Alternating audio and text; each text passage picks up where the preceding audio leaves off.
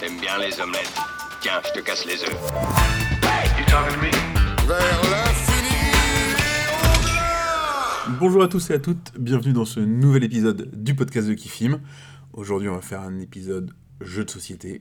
Ça fait très longtemps qu'on n'a pas enregistré de, déjà de podcast euh, tout court. Le dernier date du mois d'août euh, et on vous parlait série, si je dis pas de bêtises. Livre, Non, série. série. Et euh, alors, jeu de société, ça fait encore plus longtemps, parce que le dernier épisode jeu de société, c'était en juin, quand on a interviewé euh, La Bonne Pioche. Donc, euh, on vous invite à aller écouter ce podcast-là. Mais l'épisode où vraiment on parlait jeu de société, où on vous présentait des jeux, il date carrément de mars, le dernier. Il y a plus de six mois. Plus de six mois. Donc, on n'a pas été très très productif cette année, mais on va essayer de se, se relancer. Alors, du coup, quasiment 6-7 mois sans podcast. Et pourtant plein de jeux de sortie. Ouais, on, a, on va avoir plein de choses à dire. Alors, on va changer du format euh, habituel. Et euh, plutôt que de faire un petit tour de table rapide et ensuite de s'attarder sur certains jeux, bah, on va faire un gros tour de table euh, rapide. Et puis, on va carrément commencer par. euh, euh, bah, en fait, par parler de tous ceux dont on va pas parler. C'est ça. tous les jeux euh, bah, euh, qui mériteraient euh, qu'on en parle. Mais bon, depuis 6 mois, on va- il n'y a pas assez joué. On... Ou ils ont été déjà remplacés par d'autres choses. euh, plein de bonnes raisons. Donc on fait, voilà, euh, name dropping, tour de table, ce dont on ne parle pas. Alors c'est stéréo, j'ai oublié de dire que tu étais avec moi, bonjour. Oui, euh, bonjour. Je parle sans dire bonjour. Je Et, suis mal poli. et euh, comment... Bah tu commences, alors de quoi tu ne vas pas nous parler? Alors de quoi j'ai pas parlé? Alors on va avoir, je pense, des jeux en commun. Je vais pas parler de Oula Ou, qui Moi plus. pourtant un jeu de l'été. Donc euh, voilà, je- j'y ai beaucoup joué. C'est un petit jeu facile. On met des cartes, on doit dire plus ou moins. Pour moi, ça a bien marché, en tout cas cet été, mais je vais pas euh, m'attarder dessus. Euh, je vais pas parler d'Acropolis. Moi non Euh, plus. parce que voilà, il a eu une grosse hype. Moi, je le trouve classique, oui, il marche bien, mais euh, voilà, il est pour moi, il est déjà un peu oublié. Pour moi, il est arrivé après Cascadia, et Cascadia, c'est un de mes coups de cœur de l'année. Donc, euh, Moi, ça me fait penser à ouais, un peu du King Domino, tout ça, et du coup, enfin, il est passé à la. Voilà, il- moi j'y ai joué un peu, mais c'est c'est pas resté.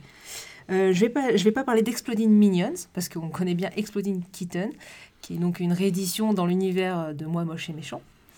Euh, voilà, j'ai beaucoup joué pareil, ça sort facilement parce que c'est rapide à expliquer et que ça se joue vite et donc beaucoup de parties, mais voilà, on va pas s'attarder dessus. Gacha, qui est un petit jeu de collection pareil, mais qui date un peu par contre que j'ai récupéré euh, parce que un peu bradé. Et bah pareil, ça a été un des jeux de, que j'ai beaucoup joué cet été. Et voilà, il est, il est très mignon, très sympa.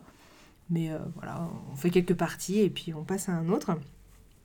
Je vais pas parler de Fou Fou Fou, qui est pourtant pareil un, un jeu que qui, on rigole beaucoup autour de la table. Euh, on doit, voilà, on a tous des petits gages et c'est celui qui réussira pas son gage en fait qui qui, qui, qui va faire perdre. Et euh, ça marche, ça marche très bien.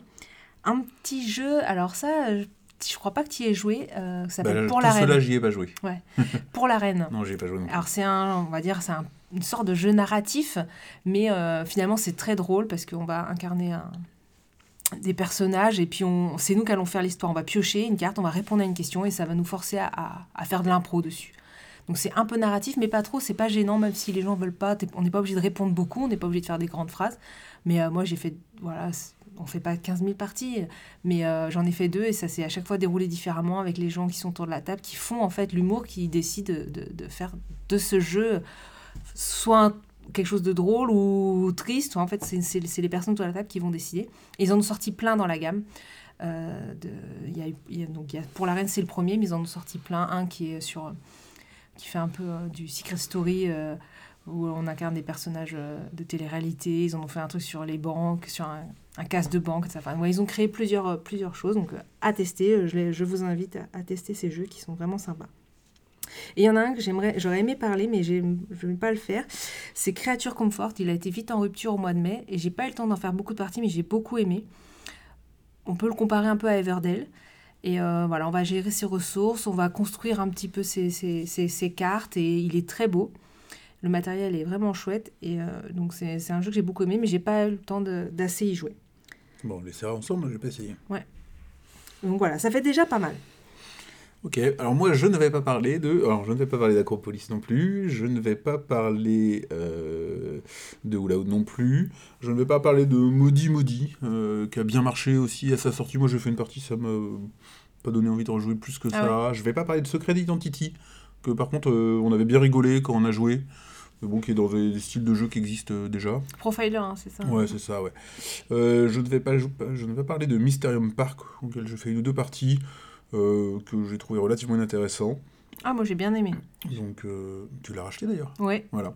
Et, euh, et moi, je trouve justement qu'il apporte ce côté un peu plus rapide que Mysterium, euh, le Mysterium de base. Et voilà, ça reste toujours des belles images et, et c'est agréable. Quoi. Je trouve qu'en fait, ils ont réussi à le faire en petit format qui est plus facile à mettre en Ouais, place. moi, ça m'a. Après, j'ai. J'allais dire, j'ai du mal avec ce genre de jeu un peu réduit où c'est les versions light. Sachant Mm. que j'en parle après, je suis un- enfin, très convaincu par Terraforming Mars Ares, qui finalement est une version allégée Oui. de Terraforming Mars. Je peux pas tellement dire ça du coup. Mais enfin bon, on n'est pas là pour en parler vu qu'on n'en parle pas. Euh, alors un peu plus, euh, on va dire c'est plus j'aurais m'en parler, mais on- je ne vais pas en parler. Je ne vais pas parler de- des Tribus du Vent, Mm. euh, qui est sorti récemment, juste parce que pour l'instant j'y ai pas joué assez. Voilà, je trouve le jeu, la mécanique est super fonctionnelle. Après, c'est purement mécanique. Euh, et je vais pas parler de Tatsu parce que pareil, euh, j'y ai pas assez joué. Alors j'aurais bien aimé en parler, mais il, faut, il faudra y rejouer. Ouais, moi c'est pareil. Tatsu, je pense que ça, nécessite une, quelques parties supplémentaires. Ouais, et peut-être une petite modif de règle pour pas forcément aller à 500 points et plutôt se fixer une durée de partie, je pense. Oui. Parce que la dernière fois, la partie était quand même étonnamment longue. oui c'est vrai. Donc, euh, donc voilà, quelques-uns dont je, c'est vraiment, c'est plus j'aurais bien en parler, mais je vais pas en parler parce qu'il y a eu euh, depuis 6 mois beaucoup beaucoup de jeux cette année. Après moi je suis encore dans une période où euh, de toute façon euh, je ressors aussi pas mal de vieux jeux. Mhm. Avec mes enfants qui grandissent, bah, on ressort euh, petit à petit les jeux auxquels elles peuvent jouer et qu'elles ne pouvaient pas Mhm. jouer avant. Donc voilà, la liste pourrait être hyper longue si j'entrais là-dedans. Mais alors, mais de quoi parle-t-on? Mais de quoi va-t-on parler? Alors, est-ce qu'on commence par des petits jeux ou des gros jeux? Euh, comment j'ai classé les miens Alors, je sais qu'à la fin, j'ai gardé euh, les récents. J'ai mis les récents à la fin. Et au début, euh, oh, le reste, c'est un peu dans le désordre. Je crois que j'en ai noté un peu plus que toi. Mais écoute, on va commencer par des petits jeux. Allez, je tranche. On va commencer par même une gamme. On va parler Ah des oui. Button Shy. Alors ça, c'est l'éditeur originel. Originel, oui, c'est ça. Euh, et Matago donc, a des, les réédite en France dans un format ce qu'on appelle portefeuille. Donc, euh, en gros, alors, je pense que je me suis pas trop renseignée, donc je vais peut-être dire des bêtises, mais là, le principe, c'est qu'il y a on demande à des auteurs, je pense que c'est une commande, qu'en gros, avec 18 cartes, ils créent un jeu. Que je crois que c'est à peu près le nombre de cartes qu'il y a à chaque fois dans chaque petit jeu. Et, euh, ils arrivent donc à faire une gamme. Ils même le but c'est d'en sortir un par mois, voire deux par mois, euh, depuis, euh, depuis quasiment le début d'année là et sur 2023. Et euh, les retours sont quasiment bons sur tous les jeux, à peu près. Et en fait, dans cette gamme-là, ils font du solo, ils font du deux joueurs, du coopératif et du multijoueur. Donc en fait, ça c'est inscrit sur, sur la petite étiquette, mais aussi je crois qu'ils ont fait une couleur spécifique. Euh, comme ça, on sait si c'est du multijoueur, du solo, euh, rien qu'en voyant euh, le, le for- Enfin, vraiment, c'est un format portefeuille, comme une, une carte, un petit livret qu'on ouvre, Ouais. un format vraiment. Une carte de crédit carte de quasiment, crédit. ouais. Donc ça, c'est vraiment pratique parce qu'on peut les emmener partout. Moi, j'en ai testé trois dans la gamme. Et puis parce que ça, ça permet de compléter les commandes Philibert pour atteindre les 60 Voilà, euros de frais ça. de port. Et, euh, et donc, ouais, j'en ai, testé trois. J'ai testé l'île des prédateurs. Donc là, c'est un solo, mais je l'ai joué en coopératif. Moi, du coup, à deux joueurs. Et donc, le but, c'est. euh, on a une île d'animaux qui, qui ont chacun un numéro. Et euh, donc, c'est des prédateurs. Donc, il n'y a que les numéros plus forts qui peuvent manger un numéro plus petit, mais au maximum de 3 d'écart. Et en fait, c'est une sorte de petit casse-tête. On va avoir nos animaux qui sont disposés sur l'île. Et le but, ça va être d'essayer de manger tout le monde pour essayer qu'il en reste que deux, enfin, ou un à la fin. Et en fait, finalement, le, le prédateur qui va manger euh, la proie va activer son effet. Et son effet, ça va être de pouvoir déplacer une carte. Donc en fait, on va pouvoir, il va falloir savoir dans quel ordre on fait les choses pour pouvoir après, en fait, euh, soit ramener une carte qui était plus loin à côté de celle que lui pourra manger, etc. Donc va utiliser les effets des cartes. Et euh, petit casse-tête, donc sympa. Et en coopératif, moi, je trouve ça marche bien à deux. euh, en tout cas, voilà. c'est- Pour l'instant, on a toujours réussi. Alors, faut que je vois, parce qu'on peut augmenter la difficulté.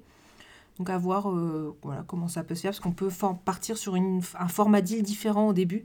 Et donc s'il y a un placement différent, bah, ce sera peut-être plus difficile de les ramener les uns à côté des autres. J'ai testé Sprolopolis, donc tu l'as testé aussi. Ouais. Euh, donc là, on va devoir... alors, en fait, on a une route et on va avoir euh, des cartes qui ont quatre quartiers. Et en fait, il va falloir disposer ces quartiers. On va pouvoir superposer des cartes, au moins par la gauche, par la droite, au-dessus ou en dessous. Sur les... Donc à chaque fois, recouvrir au moins deux quartiers. Et on va devoir du coup comme ça euh, joindre des routes, faire des zones de couleurs et euh, on va avoir des points en fonction des objectifs. Et donc là, ça, les objectifs qui vont être piochés finalement vont être différents à chaque partie. Donc finalement, notre but va vraiment être euh, différent. Donc chaque partie ne se ressemble pas parce que bah, si notre but c'est de faire des routes voilà, des, ou des petites routes, ou d'agrandir nos, nos, parcs. En fait, on va vraiment orienter son jeu différemment. Donc, euh, il faut discuter. C'est quand même assez calculatoire parce qu'il faut essayer de prévoir et d'anticiper, de se dire. Parce qu'il y a un côté draft où on va passer les cartes. Et euh, donc, de vraiment savoir, euh, je garde cette carte-là, elle pourra me servir pour après. Et il y a vraiment une visualisation à avoir qui est, pas si évidente. Elle est, voilà, je le trouve, euh, il est intéressant, mais je trouve qu'il n'est pas finalement accessible à tout le monde parce que, bah voilà, c'est pas drôle. On, voilà, on va vraiment réfléchir et essayer de, résoudre, voilà, les objectifs ensemble, mais pour essayer de faire le plus de points possible. Ouais, moi j'ai acheté Agropolis, mm. qui est la V2 en gros. Enfin, c'est une sorte de standalone extension parce qu'ils Ouais. disent que tu peux mélanger les deux. Ah oui, ok. Ou euh, globalement c'est exactement le même jeu. Avec euh, ouais, ce que, ce que tu avais dit qui est vraiment génial, je trouve, c'est qu'en gros tu as peut-être 18 cartes, je les ai pas comptées.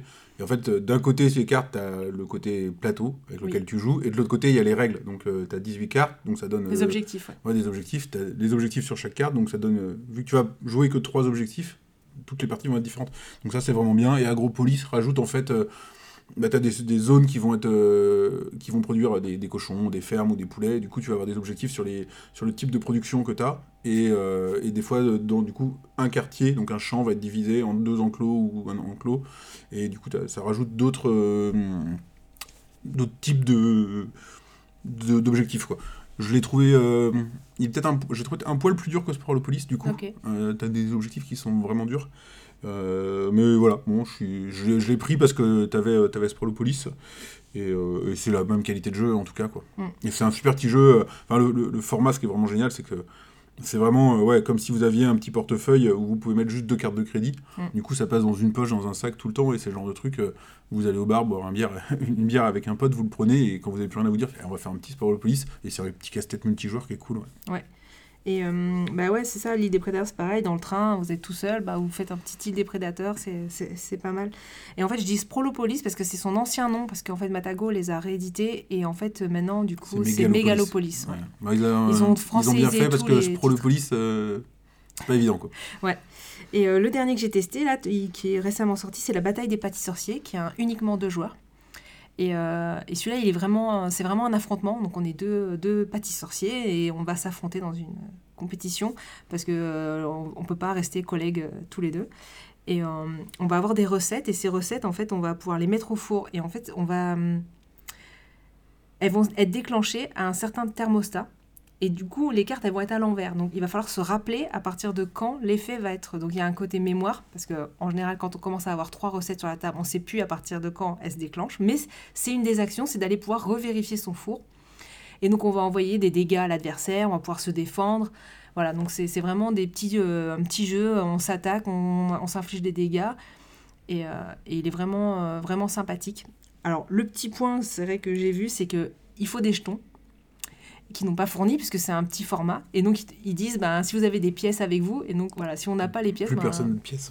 c'est ça donc en gros je pense que je vais me les faire en petit format carton euh, que je puis des petits ronds que je vais mettre euh, moi-même en format ils auraient pu faire des mini cartons tout, tout fins mais voilà donc je- mais il faut le rajouter et- Il en faut beaucoup. ben euh, faut compter quasi je crois 5 par personne Ouais, un petit, euh, genre un petit format, carnet de, car- ticket de métro, un truc comme ça. Ouais. Et euh, donc, euh, donc voilà, donc c'est juste ça. Mais par contre, je le trouve vraiment intéressant. Il est marrant par rapport aux autres et, et ouais, je le trouve intéressant. Et bon, dans la gamme, il y en a d'autres parce que là, on parle de joueurs euh, et coopératifs. Ils en ont fait des multi aussi. Il y a la Invino Morte que je pense bientôt acquérir. Où en gros, c'est un, un jeu de bluff. Ouais, c'est du party game. hein. Voilà, mais c'est- il dit c'est vraiment deux minutes les parties. C'est il y en a qui disent que c'est euh, vraiment limite pour définir qui va jouer le prochain tour, le, la- le- qui sera premier joueur au prochain tour, aux prochaines parties. Et euh, voilà, c'est en gros on a du poison, on a du vin, on va distribuer les cartes et le, le distributeur décide combien de poison il met et combien de vin et euh, pour éliminer les autres quoi. Et- mais du coup c'est du bluff. Qu'est-ce que tu m'as mis, ce que toi tu m'as mis, parce qu'on a le droit d'échanger les cartes. Voilà, petit jeu euh, vraiment euh, sans prétention, tout simple quoi. Et, mais voilà, donc dans la gamme, il y en a beaucoup. hein. Il y en a d'autres qui maintenant ça va être un par mois quasiment. Donc Mais au bout d'un moment, tu vas perdre le fil, quoi. Ça fera trop. Ça risque de faire beaucoup, c'est vrai. Et euh, donc, je vais voir comment ils vont réussir à se renouveler. Mais euh, en tout cas, pour l'instant, euh, ça marche bien. C'est vrai que pour le prix, il y a des jeux quand même intéressants. Mhm. Et, euh, parce que voilà, pour c'est c'est 7,50, 7 euros. Enfin voilà, c'est à 7 euros, 7,50 euros. 50, les, donc, pour la qualité du jeu, c'est quand même plutôt pas mal. Donc voilà pour euh, cette petite gamme de chez Matago. Ok. Moi, je vais parler euh, bah aussi d'un jeu vraiment facile à, à avoir avec soi, à emmener partout, parce qu'il n'y a, y a pas de matériel. Il y y a relativement pas de matériel. C'est Régicide. Donc, euh, Régicide, en fait, se joue avec un jeu de cartes euh, normal de 54 cartes. C'est pour ça qu'il n'y a pas de matériel, parce que si vous allez quelque part et que, vous avez un jeu de 54 cartes, euh, voilà, vous pouvez y jouer. Alors, vous pouvez acheter dans le commerce euh, en fait un jeu de cartes euh, spécia- spécialement illustré pour le jeu et tout, mais ça reste un jeu de cartes euh, classique. Donc, euh, Régicide, c'est un jeu coopératif euh, qui va se jouer, alors qui peut jouer sans, mais qui va jouer avec une appli qui est gratuite, euh, qui va vous aider à compter les points, à savoir et à, vous rappeler un peu des règles. Donc, elle est pour moi relativement indispensable. Et euh, voilà, c'est des parties qui durent euh, environ 10 minutes, de 1 à 4 joueurs, et c'est à partir de 10 ans. Alors dans Régicide, en fait, tout simplement, on va mettre les figures de côté, euh, c'est la famille royale, on va commencer par les valets, puis les dames, puis les rois, et en fait, il faut les tuer un par un dans l'ordre. Donc en gros, c'est simple, hein, quand vous jouez une carte, en gros, vous diminuez euh, les points de vie de la figure qui est en cours, euh, d'autant que la valeur de votre carte, et après, ils vous contre-attaquent, et il faut vous défausser de la valeur de, leur attaque à eux. Après, chaque carte, que ce soit les cœurs, les carreaux, les trèfles ou les piques, ont des pouvoirs particuliers que vous allez activer bah, pour essayer de, bah, de faire de meilleurs coups, sachant que voilà, vous gagnez si vous réussissez à tuer tout le monde. Donc, euh, donc voilà, c'est assez addictif, ça sort vraiment euh, en 10 minutes, ça marche très bien. Moi j'ai fait beaucoup de parties à 1 au début. Alors à 1, euh, au bout de quelques parties, quand même, on trouve le, on trouve le pli, et sauf à vraiment pas avoir de chance, on va gagner quoi au bout d'un moment. 2, ça peut, ça peut passer. 3 et 4, il devient vraiment difficile. Et, il va demander bah, plus de coordination, il devient vraiment, vraiment coop, quoi. Moi, au final, c'est le jeu auquel j'ai le plus joué cette année. Parce que là, j'ai- je suis rendu à 25 parties jouées, 26, euh, je sais plus, euh, depuis fin août. Et tout simplement parce que, euh, parce que ça sort n'importe quand. Moi, maintenant, j'ai pris l'habitude de laisser un jeu de cartes au bureau, un dans mon sac à dos, et puis euh, un petit peu comme on, on pourrait le faire avec un agropolis ou un, un mégalopolis. C'est, euh, bah, tu le, voilà. On a 10 minutes à perdre, tiens, on fait un petit, on fait un petit régicide, et puis généralement, on en fait un, bah, on en fait un deuxième si on n'a pas gagné pour, pour, pour recommencer. C'est vraiment, je trouve, un sans faute. La seule faute que je vois dans cette édition-là, bah, c'est le quelque part c'est le prix parce qu'il y a deux il y a deux prix qui est euh, soit euh, comment soit gratuit. T'as l'app qui est gratuite euh, t'as un jeu de cartes que t'as déjà donc euh, tu vas pouvoir jouer gratuitement. tu avais dit, il y a une application pour compter les points, c'est ça ouais si c'est ça ouais, Ouais. et ou alors parce que moi je m'étais dit franchement le jeu il est génial ça vaut le coup d'avoir les illustrations. Mais au final du coup ils, la vendent, ils le vendent 15 euros. Et 15 euros le jeu de cartes c'est un peu cher. Donc je trouve qu'ils ont pas tout à fait Et en juste, ver- il est sorti qu'en version anglaise pour l'instant. Ouais, après, il n'y a pas de, Oui, mais il y a, là, il y a du pas coup, de texte. Alors, c'est vrai que oui, les, les règles, bah, en français, on les trouve euh, sur Board Game Geek ou chez Mm. Kifim. Euh, les gens les ont traduits on, et les mettent à télécharger. Donc, euh, donc voilà, comme moi, ce que je disais, c'est ça sort hyper bien avec des gens qui jouent pas beaucoup non plus parce que ça reste un jeu de cartes. Donc, je trouve qu'il y a un petit coup de génie, à des fois, voilà, à se dire, plutôt que de réinventer la roue, tiens, quel nouveau jeu on peut faire avec un jeu de cartes Mm. classique. J'ai trouvé ça très cool. Ok. Tu l'as essayé? Non, j'ai euh, pas. Je vous ai vu faire une partie, je suis arrivée en cours. Donc j'ai regardé, je me dis, bon, à tester, ouais. Donc voilà, bah, une- c'est une édition, voilà, c'est quelque chose d'original un peu euh, qu'on n'avait pas vu jusque-là. Donc, euh, donc moi, ça m'a parlé. Ok. Moi, je vais parler d'un jeu à deux. C'est une gamme, moi je joue beaucoup à deux joueurs, donc c'est une, une gamme que j'affectionne particulièrement. Moi, pas du tout. Ouais, donc je le sais bien. Donc euh, c'est District Noir, qui a quand même fait pas mal parler de lui, qui est euh, noté à partir de 10 ans, qui est chez Spiral Edition. Donc c'est un, je crois que l'éditeur a fait que ce jeu-là. En fait, je crois que, enfin, c'est son, c'est vraiment son premier jeu et il se lance dans, dans- ça. Euh, comment expliquer District Noir? En fait, c'est, ça va se jouer en quatre manches. On va avoir cinq cartes. Ça va être un jeu de collection. Donc, il va y avoir euh, des jeux des, des 5, des 6, des 7, des 8. Il va y avoir des cartes plus, des cartes moins et des cartes citées. il va y avoir plusieurs façons de gagner. Donc, comment expliquer dans, quel sens? Je vais dire, plutôt donc à son tour de jeu, lors d'une manche, on a cinq cartes, mais on va avoir six possibilités. Donc, soit on pose une carte, on rajoute une carte dans la ligne, soit à un moment donné, dans la manche, on va être obligé de récupérer les cinq cartes, les dernières cinq cartes de la ligne. Et toute l'astuce du jeu, elle est là. Elle est de savoir dans la manche quel est le meilleur moment pour récupérer ces cinq cartes. Et c'est là où on va faire un peu de bluff, c'est-à-dire des fois, on sait qu'on n'a que des cartes rouges qui vont rapporter des points négatifs. Et donc là, on va tout de suite récupérer vite les cinq cartes pour qu'après, bah, le joueur, lui, il, prenne que les cartes négatives. Ou à l'inverse, on va lui mettre une bonne carte pour la pâter. Si on sait qu'il collectionne, euh, je sais les 6 par exemple, en espérant qu'il prenne, parce que derrière, on a encore des meilleures cartes qui, eux, qui elles, nous intéressent. Et donc, tout l'astuce est là, c'est de savoir récupérer au bon moment les cartes et de ne pas se faire avoir, parce que des fois, justement, on va essayer de faire un, coup de bluff pour que l'adversaire prenne la carte, mais il va pas les prendre, et du coup, euh, ça, va, ça va mettre en, péril finalement ce qu'on voulait faire. Ça se joue en quatre manches, et à la fin des quatre manches, on compte. Donc, soit on compte la majorité, donc celui qui aura la majorité 6, il marquera 6 points, celui qui aura la majorité 8, il marquera 8 points, mais la diversité compte. Si on a une carte de, de chaque, on, mettra, on fera 5 points par ligne. Il y a des cartes plus, des cartes moins, donc là on ajoute nos points. Et comme je disais, il y a trois cartes citées, et en fait, si on arrive à faire qu'on récupère les trois cartes citées lors des quatre manches, bah, on gagne tout de suite la partie. Donc il y a une condition de victoire immédiate. Donc c'est là où c'est aussi, si on en a déjà deux, c'est inciter l'autre à prendre à un moment donné pour pouvoir récupérer la, la troisième éventuellement. Et donc en fait, c'est plus tactique qu'il n'y paraît. Parce que la première partie, on fait ouais, bon. Puis on fait bon, ça me donne envie en fait d'en faire une deuxième. Et en fait, deuxième, on fait ah ouais, mais en fait, je peux t'inciter. Et en fait, c'est vraiment plus tactique que- qui paraît. Il y a une côté prise de risque parce que bah, des fois ça fonctionne, des fois ça marche pas. On n'arrive pas à récupérer ce qu'on veut, l'autre il, il arrive mieux.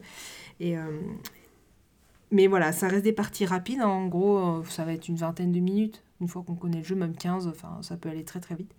Donc ça se sort euh, très rapidement. Les cartes sont en format tarot. Donc euh, voilà, avec des belles illustrations bien prises en main. Ils ont fait deux petits, deux petits jetons, un peu de poker. Bon, ça amène un petit côté à l'édition, mais voilà, qui sont pas nécessaires. Justifier la boîte plus grosse. Voilà, c'est ça. Parce que oui, euh, la boîte, elle est un peu grosse par rapport au format tarot. Mais euh, donc il y a du vide, mm, comme pour beaucoup de jeux hein, Mhm. maintenant, aujourd'hui. Et, mais voilà, ça reste un, voilà, un jeu que j'ai beaucoup joué. Il est sur, il est sur BGA, donc Board Game Arena. Donc moi, je l'ai testé là-dessus. Et en fait, j'ai trouvé très intéressant. Du coup, euh, je l'ai acheté pour l'avoir. Et pareil, ça, c'est, on peut y jouer partout. Euh, donc, parce que bah, voilà, c'est qu'un format carte. On fait une ligne de 5, ça prend pas de place. Et on fait nos collections. Et non, franchement, je le trouve euh, voilà, très intéressant. Et vraiment, dans les jeux à deux, euh, aujourd'hui, il va rester en tout cas pour ma part. Ok. Ouais. Je pense que je- ça m'étonnerait que je le teste en fait. Non, je que pense j'ai pas. pas, l'occasion de jouer à deux et voilà. Euh, moi, je vais reparler. Alors, je vais reparler d'un jeu dont on a déjà parlé. Donc, je vais passer euh, dessus très vite, mais j'avais envie de revenir dessus. Euh, c'est Seven Wonders Architect. Alors, on en a parlé pile il y a un an dans le podcast de décembre 2021. Mm. Mais je suis un peu à la bourre et j'y ai joué en fait. alors, j'étais pas intéressé. moi, par le jeu, je comprenais même pas qu'il ait gagné des prix, on va dire. Donc, voilà. Puis, bon. euh, bah, Parce qu'il a eu même- l'As d'or pour. euh, Ouais, les hors famille. Donc justement, je me suis dit, bon, allez, ce serait bien que je le teste en famille. Et donc euh, cet été, on me l'a prêté et je l'ai emmené en vacances. Et en fait, euh, bon, bah, force est de reconnaître que c'est un, super, enfin, ouais, un super jeu familial. Effectivement, euh, on y a joué assez nombreux, euh, avec la tante, les enfants, le cousin qui passe par là. En, plus avec des gens de langues différentes, il n'y a pas beaucoup de texte, donc pas de problème. Et effectivement, ça marche hyper bien, ça, sort, ça se sort hyper bien en famille.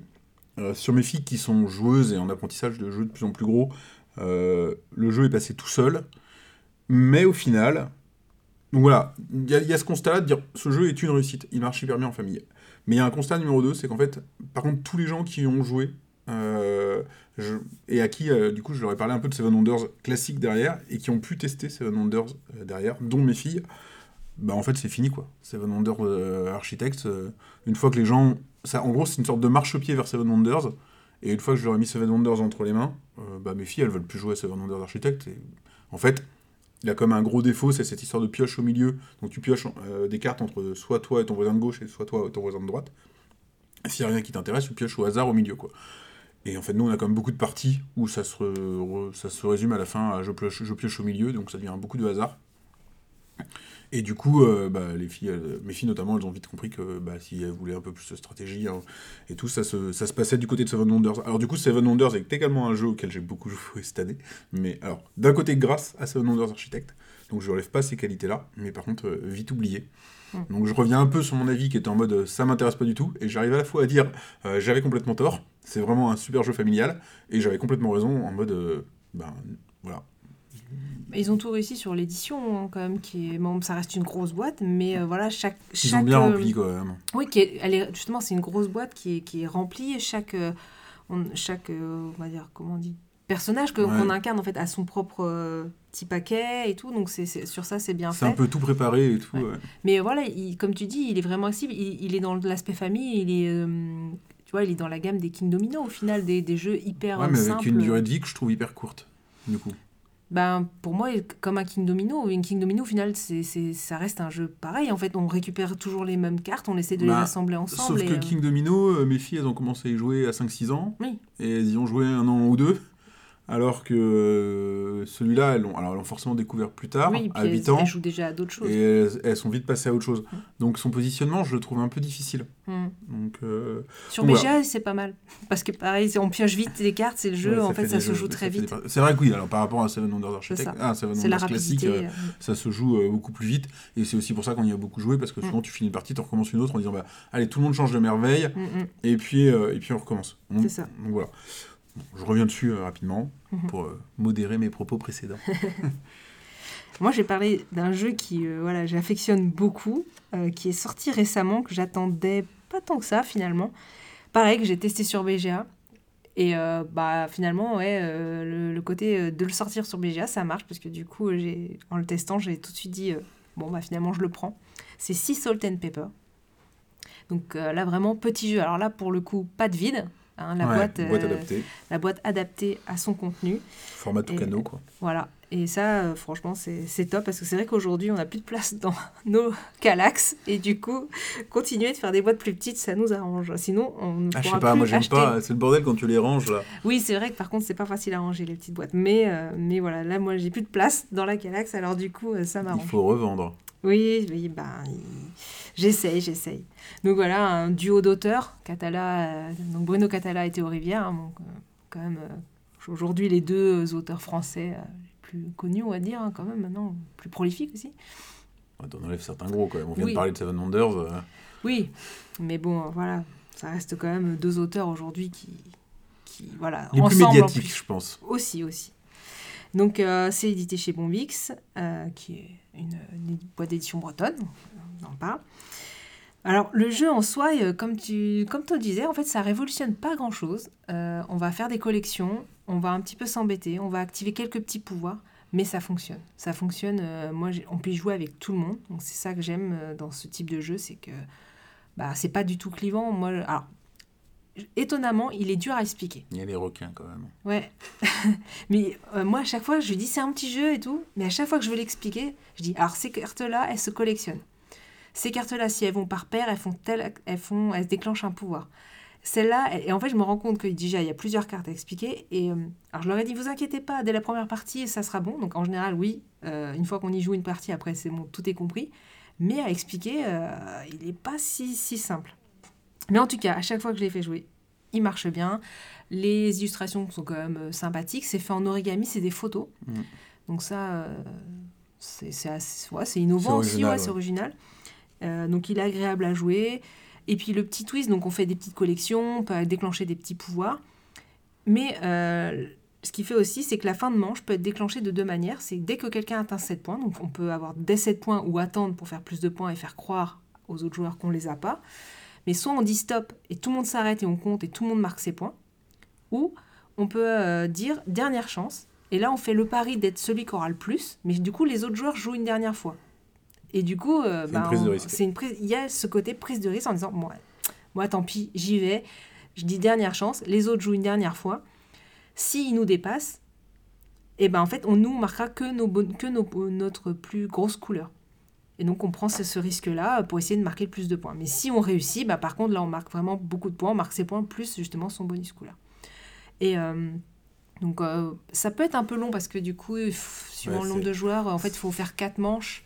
Donc, euh, ça dépend s'il y a eu l'explication de règles. Quand c'est des gens qui jouent et qui connaissent bien le jeu, ça peut se jouer quand même assez vite les quatre manches. Bah. L'autre facteur, c'est pas une question de manche, c'est une question de points. Bah, question de points, mais en gros, si tu fais Oui, 7 il points par manche ou un truc comme ça, t'arrives à. Ce que je constate, c'est qu'il est. Alors, c'est ce que j'allais dire, moi, je voulais, je voulais revenir sur ce point-là. C'est vrai que par rapport à la taille du jeu, il est assez long. Euh, il va être aussi assez long, notamment, en fait, si personne ne prend de risque. C'est-à-dire que si tout le monde dit stop quand t'as 7 points, bah, euh, imaginons que tout le monde dit. Enfin, tu vas avoir beaucoup plus de 4 manches, quoi. Par contre, dès que tu prends du risque et que tu prends euh, 10 points d'un coup d'avance sur tes adversaires, ouais, là, tu prends une. euh, tu prends une avance qui va accélérer la partie. Mais on a fait des quelques parties, nous, qui atteignaient les 1 heure. Ah oui Bah Ah après, non, ouais, euh, moi, j'ai ouais, jamais 1h45 minutes, ouais, je pense sans problème, ouais. Ah non, moi j'ai jamais. euh, Ah bah c'est ce que je dis, si personne ne prend de risque, c'est, euh, ça peut devenir un peu long. ah ouais, Non, moi, toutes mes parties, comme ça a duré, euh, je pense, ouais, aux alentours de la demi-heure, donc ça passait quoi. Ah ouais, nous on dépasse. Mais du coup, euh, moi j'étais hyper sceptique sur euh, Sea Salt and Pepper, alors tout le monde euh, l'adorait, j'étais pas sceptique sur le fait qu'il soit bien, Euh, j'étais sceptique sur, euh, bah, sur le fait qu'il soit nécessaire. Mhm. Euh, typiquement, bah, les explications que j'en avais vues, que ce soit en vidéo, les gens qui avaient joué, euh, sachant que c'est un jeu qui vient de Théorie Vert, qui est un, adore, que- un auteur qu'en plus j'apprécie particulièrement, j'ai plein de ses jeux, euh, comment, je me suis dit, bah, j'ai vraiment l'impression qu'il nous a ressorti un, un Tucano repeint, quoi. Du coup, j'étais pas motivé plus que ça pour l'essayer. Tu l'as amené à une soirée jeu et on y a joué. Et c'est vrai que, première impression, je dis oui, bon, ça reste du Tucano plus plus. Euh, bien, le plus plus c'est important quand même. Euh, sur le moment, je dis oui, sympa, mais voilà. Et le, le truc, c'est que bah, on, a, on a rejoué la semaine d'après, et entre-temps, je me suis rendu compte que je voulais y rejouer. Oui, Je me ça. suis dit, mais en fait, j'ai envie de rejouer à Sea Salt and Pepper parce que ça m'a bien plu. Et du coup, euh, on y a rejoué, et après la deuxième partie, c'était clair et net. Ce jeu, je vais l'acheter parce qu'il va marcher avec mes filles, il est facile à expliquer, je vais l'amener partout. Et voilà, dans les jeux que j'ai achetés ces derniers temps, euh, pareil, quoi, tous les gens à qui je l'ai fait essayer, effectivement, ça marche euh, hyper bien. Alors on a réussi à refaire des Tucano quand même, et euh, finalement voilà, c'est pas tout à fait le même jeu. Alors il y a de l'inspiration, je pense, euh, peut-être qu'en faisant euh, Tucano, il s'est dit tiens, il y a moyen d'aller plus loin et de faire Mhm. des choses un peu plus intéressantes. Mais c'est possible d'avoir les deux. Et puis c'est vrai que ce que tu disais, alors moi je suis, j'ai horreur des petits formats de boîtes parce que j'aime bien mes calax avec des grosses boîtes bien rangées et, et pas les cases où il y a plein de petites boîtes en bordel. Mais au final, enfin, si c'est cool d'avoir des petits jeux aussi et, et c'est un jeu qui vraiment trouve sa place, qui a un rapport qualité-prix qui est génial. Oui. Mais voilà, faut pas se faire avoir par la durée du jeu, je dirais. Euh, c'est pas une question de cube- complexité, mais voilà, si les gens prennent pas de risques, si les scores Oui, se vrai. suivent, Mm. les parties peuvent durer un petit peu plus. Mais vraiment, c'est un must-have. Must-have de ce- Bah, clairement, de cette fin d'année, je suis d'accord sur le côté actif. Tu fais la première partie, tu fais ouais. f- Et en fait, moi, c'est pareil, j'ai commencé déjà, j'ai fait. Et tout de suite, on a, en fait, on a envie d'y rejouer, quoi. Donc, tu refais une partie, tu refais une partie, et puis après, bah, tu l'achètes, et puis tu joues plus qu'à ça pendant un temps. Donc, euh, ouais, franchement, euh, une belle réussite. Ouais, ouais, non. Bah, C'est vrai que bah, le plaisir aussi de voir que dans des petits formats, ils sont capables de faire des bons jeux aussi, Mm. quoi. Donc, euh, euh, bah, ils en parlaient au passe-temps il n'y a pas très longtemps et, et de cette peut-être future mode qui va venir de- d'arrêter de faire un peu des grosses boîtes et surtout pleines de vide pour revenir Oui. sur des boîtes aussi qui vont être plus petites, coûter moins cher à produire et Bah, Et ça, un peu plus raisonnable. Finalement, euh, le, le- le monde fait qu'aujourd'hui, euh, bah, avant, oui, il fallait, pour justifier un prix, il fallait faire une boîte vide. Et aujourd'hui, ben, maintenant, on est dans l'effet inverse, c'est-à-dire que les gens veulent plus de vide et que du coup, il faut finalement, ben, c'est pas son prix qui va, c'est pas le taille de la boîte qui va faire le prix du jeu et c'est plutôt son contenu. Et s'il y a du matériel et que c'est une petite boîte, bon là, c'est des cartes, bah, il a adapté, son prix c'est 11-12 euros, je crois. Euh, bah voilà, c'est, on a un paquet de cartes qui est joliment illustré et ça, ça, ça vaut son prix. Et en plus, le jeu est hyper intéressant, donc euh, typiquement ce que je disais par rapport tout à l'heure à un régicide qui Voilà. a moins de cartes et qui coûte plus cher. c'est ça. Donc euh, non, non, mais c'est vrai que ouais, si vous l'avez pas, essayez-le et à mon avis, vous serez convaincu assez facilement. Ouais. Je vais revenir de mon côté aussi sur un jeu qui est euh, plus ancien, il a un an et euh, tu me l'avais fait essayer il y a un an. Je sais pas si on en parlait en po- podcast, je ne crois pas. Euh, et on me l'a offert le mois dernier pour mon anniversaire et euh, je l'ai redécouvert complètement parce qu'il m'était complètement sorti de la tête. C'est 10. Donc c'est un jeu de stop ou encore et d'enchères. Donc euh, pour Il est sorti même. non, il est sorti. non en 2021 mar- Mars. Non, je l'ai acheté en mars. de cette année? Ouais. Ah ouais. bon. Mais il a dû sortir en anglais, en fait. Oui, avant. ça doit être ça, ouais. Donc, euh, à partir de 10 ans, pour des parties de 30 minutes, et euh, 1 à 5 joueurs. Je n'ai pas joué à 1, je sais pas ce que ça doit donner. Même je l'ai pas joué à 2. Nous, Moi, j'ai joué à deux. Nous, on y joue à trois, euh, tout le temps, bah, avec, mes, Mhm. avec mes filles. Euh, c'est un jeu, donc en gros, euh, bah, on, c'est pur stop encore, on sort une carte. Et en gros, tant que le total des cartes sorties, je simplifie un petit peu, Oui. ne fait pas 10, euh, bah voilà, on peut continuer. Alors, vous sortez un 1, vous dites, vous dites bah, j'ai plein de marge, je continue. Vous sortez un 2, vous êtes à 1 plus 2, vous êtes à 3. Alors là, je continue. Et bim, vous sortez un 8, vous avez perdu. quoi. Mm. Donc voilà, elle est là, la notion de stop ou encore. Et à la fin, il faut faire des suites. On score en fonction de la, la longueur de nos suites. C'est hyper simple à expliquer. Euh, pareil, le format, il y a une petite boîte qui est bien pleine avec les cartes et tout qui vont bien. Euh, c'est hyper simple à expliquer, à prendre en main. On fait, une, on fait une partie, on en refait une deuxième derrière parce que finalement ça dure 15-20 minutes à tout casser. Si les gens ont un peu l'habitude, tu retournes ta carte, tu décides. Ah bah nous, il dure pas longtemps. hein. Moi, Autant nous, si l'inverse, Salted bah Pepper. ouais, tu euh, vois, bah moi, ouais, non, le 10, je trouve qu'il il a assez. Moi, il durait un petit peu, justement. Ah ouais, non, nous, euh, tu vois, il est donné pour 30 minutes, on fait pas 30 minutes de 10, je pense. Ah ouais. Donc, euh, et voilà. Et, euh, et donc là, j'ai dû faire, en, donc ça fait un mois et demi que je l'ai, j'ai dû faire 12 parties à peu près, ce qui est quand même pas mal parce que beaucoup de jeux qui tournent. Et, euh, et voilà, je l'ai fait pareil, et c'était bah, à des non-joueurs, à des joueurs, et euh, il y a plusieurs personnes qui l'ont acheté derrière. Mm. Donc une, une redécouverte et un jeu euh, qui marche bien. Alors, et en ce moment, j'ai. Voilà, il y y a Sea Salt and Pepper, mais il y a beaucoup de concurrence, moi, sur ces- ce format petit jeu à moins d'une demi-heure en ce moment, et c'est un de ceux qui finalement sort le plus, quoi. Ouais. Bon, Sea Salt and Pepper est arrivé après, et j'ai un autre jeu dont je parlais tout à l'heure aussi qui est arrivé après, un peu dans ces formats-là.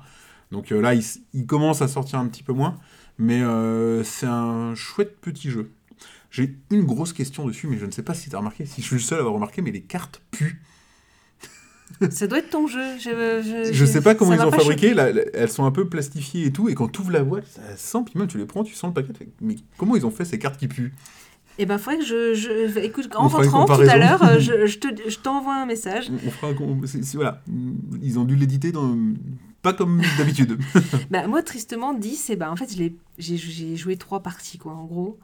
Euh, j'ai pas, finalement, j'ai pas eu cette, j'ai pas eu ce côté, ah tiens, j'ai vraiment envie d'y rejouer. J'y ai joué, j'ai dit, ouais, c'est cool. Et en fait, bah, pouf, je l'ai rangé. Et, Et, peut-être euh, parce que tu y as joué à deux. Peut-être. Non, j'y ai joué aussi. On y a joué aussi avec, euh, avec euh, A4, enfin, dans d'autres formats. Ça marche bien, mais moi, justement, je le trouve un peu long. Je trouvais que c'était assez répétitif. Oui. Et, euh, et euh, en fait, t'as pas parlé peut-être du côté. Il y a des jokers, et en fait, ce côté, euh, il y a, quand on Bah, on, on fait les enchères sur les jokers. voilà, on fait des, gens, des enchères et c'est intéressant, mais en fait, je sais pas, nous, ça s'est retrouvé avec des façons de jouer finalement qui étaient bloquées. Enfin, les gens, bah, ils savaient, je sais pas, ça bloquait un peu le jeu, je trouvais, parce que, bah, les, pourtant, on, on, voilà, on sait pas quand va tomber le joker, mais on n'avait pas les jetons, donc ça, forcément, c'était la personne qui récupérait son joker. Enfin, je sais, je Ah sais bah, pas. t'as, comment- un vrai côté comme ça, quand t'as, donc t'as, t'as le super joker dans le jeu qui Mm. vaut n'importe quelle couleur, n'importe quel chiffre. Euh, moi, c'est ce qui me fait marrer, c'est que t'as des parties où c'est une carte que tu vas payer alors, euh, en monnaie Mm. euh, 11, enfin c'est genre hyper cher, 11, et la partie d'après, bah, personne n'a de thune et Oui. euh, quelqu'un va l'acheter à deux et t'es là, tu ah, c'est l'affaire du siècle, mais bah, toi t'as acheté un joker 4 juste avant dont t'avais vraiment besoin et tu savais pas qu'il allait sortir. Ça fait partie de ce qui redynamise Mm. le jeu pour moi. Bah, je, ouais, je, je pense qu'il faudrait que je. re- j'en- enfin, là, comme il y a toujours trop de sorties, euh, voilà, on n'y rejoue pas. faudrait que je le retente. Mais c'est vrai que moi, du coup, dans le format, si c'est pour jouer à deux, bah, je vais plutôt sortir un district noir où il y a un peu ce côté Ouais. prise de risque, etc. Je joue un peu. Mais je pense que là, il y a une vraie Euh, différence justement dans notre euh, audience Ouais, de jeu ça. où moi, là, je joue bah, majoritairement à 3 puisque je joue avec mes Mhm. enfants et tu joues majoritairement à 2. Donc, moi, ce genre de jeu euh, va bien marcher chez moi. Quoi. Donc voilà. Bah, j'enchaîne. J'ai parlé, moi, des gardiens de Havresac. Que j'ai pas Et essayé non, je ne te l'ai pas fait tester. Et je suis. Ça sera pas. Je pense, bon, à tester, mais je pense que ça sera pas ton type de jeu. Donc, c'est un jeu. Alors, moi, j'ai pas testé le mode solo, mais un 4 joueurs. Euh, Frédéric Guérard qui a fait ce, ce jeu et il est édité chez Catch Up Game. Donc, l'édition est vraiment très jolie. C'est un back building. Donc, en gros, on va avoir nos petits jetons. Il y a un côté un peu jeu vidéo, c'est-à-dire qu'on va avoir des personnages qu'on va faire avancer sur un plateau. Et, euh, et ils vont pouvoir aller soit euh, cueillir, euh, confectionner un village, tuer un monstre. Et on va récupérer des points comme ça sur, on va faire 4 ou 5 manches, je ne sais plus. Il y a vraiment ce côté, ouais, j'avance dans mon, dans mon petit, on a chacun notre plateau personnel, on va mettre nos petits jetons, qu'on va faire avancer pour essayer de soit récupérer des coffres et, ou tuer un monstre, etc., comme je viens de le dire. Et on va faire son petit truc, mais c'est vraiment euh, avec une interaction très faible. Donc c'est ce qui lui a été reproché. Moi, ça me gêne pas parce que bah on va jouer en. Enfin, oui, c'est sûr qu'on normalement on fait un jeu de société pour jouer ensemble. Mais, euh, mais quand même, faut- on regarde ce que l'autre fait, on voit que si l'autre euh, avance mieux, enfin voilà, on peut essayer quand même de se réorienter. mais on va pas pouvoir interagir du tout sur le plateau de l'autre. Donc en fait, oui, c'est un jeu solo qu'on joue. Non, après, c'est le cas de beaucoup de, jeux- de gros jeux de stratégie. Oui, aussi, c'est vrai. Mais, euh, mais voilà, donc c'est vrai que ça a été reproché. Moi, ça me gêne pas. Je suis pas fan de l'interaction et de l'interaction méchante. Donc là, on joue chacun de son côté. Ce qui est intéressant, par contre, c'est qu'on joue en simultané. Donc ça, du coup, ça fait que les parties finalement sont assez rapides. On place le plateau, on tire des nouveaux euh, monstres, hop, ils sont placés. Après, chacun, bah, dans son bac, euh, dans son sac, en fait, on va tirer nos jetons, puis on va déplacer nos personnages pour faire notre petit truc de notre côté. Donc on suppose que trop ce que fait l'autre. À la fin, on compte les points, puis on voit où on en est. Ça, c'est bien si on triche. Voilà, ça, ça c'est pour les tricheurs, effectivement. Mais euh, donc, les personnages, en fait, ont des pouvoirs et euh, ils ont une double face, donc ça peut renouveler les parties. Et il y a un double plateau. Alors, le double plateau, euh, j'ai essayé tout de suite de passer sur le deuxième plateau. Il est quand même plus dur parce que pour se déplacer, en fait, il y a plus de forêt, parce qu'on peut pas traverser la forêt si on n'a pas un pouvoir spécial. Mais moi, franchement, je serais passée un peu à côté. Et euh, j'ai réussi à avoir une bonne occasion. Et euh, bah, finalement, moi, il a bien marché. Euh, donc, euh, je, franchement, j'ai pas spécialement de défaut à, à lui dire. Pour moi, voilà, c'est un peu. C'est mon premier back building, quoi. C'est. Parce que oui, je n'ai pas expliqué ça, c'est qu'avec les points qu'on a entre les deux manches, on va racheter des nouveaux personnages. Mais du coup, là, chacun choisit quel personnage il veut racheter. Il peut acheter une combattante s'il préfère lui tuer les monstres. Il, peut- il va pouvoir acheter un druide s'il préfère se déplacer. Enfin, et on va améliorer comme ça euh, ses jetons et, et on- surtout celle qui fait euh, une archère, on dit. Celle-là, elle est forte parce qu'elle peut tuer à distance. Donc, euh, donc en général, on va essayer de l'acheter elle. Mais, mais voilà, du coup, on va, améliorer à chaque fois son, On va faire de plus en plus de choses en fonction des manches. Et voilà, moi, je le trouve hyper intéressant. Je, serais, voilà, je suis toujours contente de refaire une partie parce que finalement, il n'est pas complexe, mais il est intéressant à jouer. Donc, bon, il faudrait que je te le prête quand même pour que tu essayes. Oh, il, il joue à partir de quel âge? Euh, bon, tes filles elles peuvent y jouer, hein, c'est, euh, vu que par rapport à ce qu'elles jouent, c'est, c'est noté 10 ans, mais, ah bah, De toute façon, euh, oui. sont, mais il est euh, hyper simple. hein, c'est, on prend nos jetons, on les fait se déplacer, on attaque ou on fait ce que le. Là, elle, commence à attaquer les 12 ans, donc euh, non, non, ça c'est- devrait aller. Donc, euh, à tester, mais en tout cas, euh, c'est vrai qu'il n'a pas tant que ça fait de bruit. Et, euh, mais euh, l'édition, bah, Catch Up Game, en général, ils font des, des choses Mhm. bien. Donc, l'édition est, est sympa, les, les illustrations sont jolies et tout. Donc, euh, franchement, moi, ça a été une, une vraie belle découverte au final. Je ne m'attendais pas. Non, bah ouais, si. Ok. Alors bon, je continue. Alors moi, je suis de toute façon dans une année où, euh, où j'ai acheté pas mal de petits jeux et... euh, Ouais, t'as redescendu un peu en gamme. bah, en fait, ouais, c'est marrant, il y a quelques années, j'avais que des gros. Mm. Et il y a eu un élément euh, déclencheur, il y a eu une soirée qui a merdé il y a quelques années, quelques ouais, mois, années, euh, où en gros, on peut-être invite des gens à bouffer. C'était le premier de l'an, à 9h30, on a fini de bouffer un premier de l'an. Puis on s'est regardé, euh, on avait rien à se dire. et, les gens, et les gens m'ont fait, mais euh, t'as pas des jeux? J'ai dit, bah ouais, j'ai des jeux. Mais ouais, j'ai des jeux qui durent 3 heures, ou des jeux qui durent 2 heures, et euh, vous allez jamais, vous, en- vous allez vous endormir avant la fin des règles.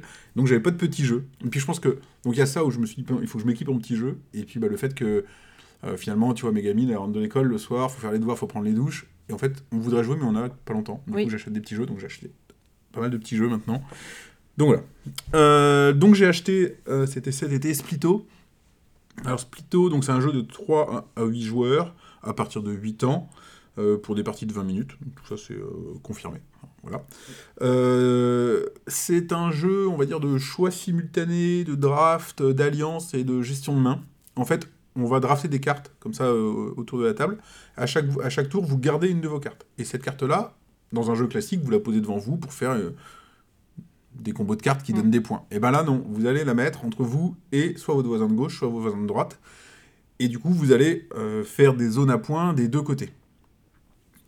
Et là, il y a un petit dilemme, c'est qu'à la fin de la partie, on va compter les points de chacun en multipliant le score que vous avez à gauche par le score que vous avez à droite. Donc si vous avez, avec votre voisin de gauche, vous avez fait plein plein plein de points, genre euh, 200, hein, j'ai des conneries, vous le ferez pas, euh, mais qu'à droite vous avez fait 0, et ben vous avez 0. Donc il faut vraiment euh, équilibrer les deux, parce qu'en plus en faisant 200 d'un côté, enfin je dis des parce que 200 c'est pas possible, mais même 60 ou 50, des, très gros scores c'est faisable.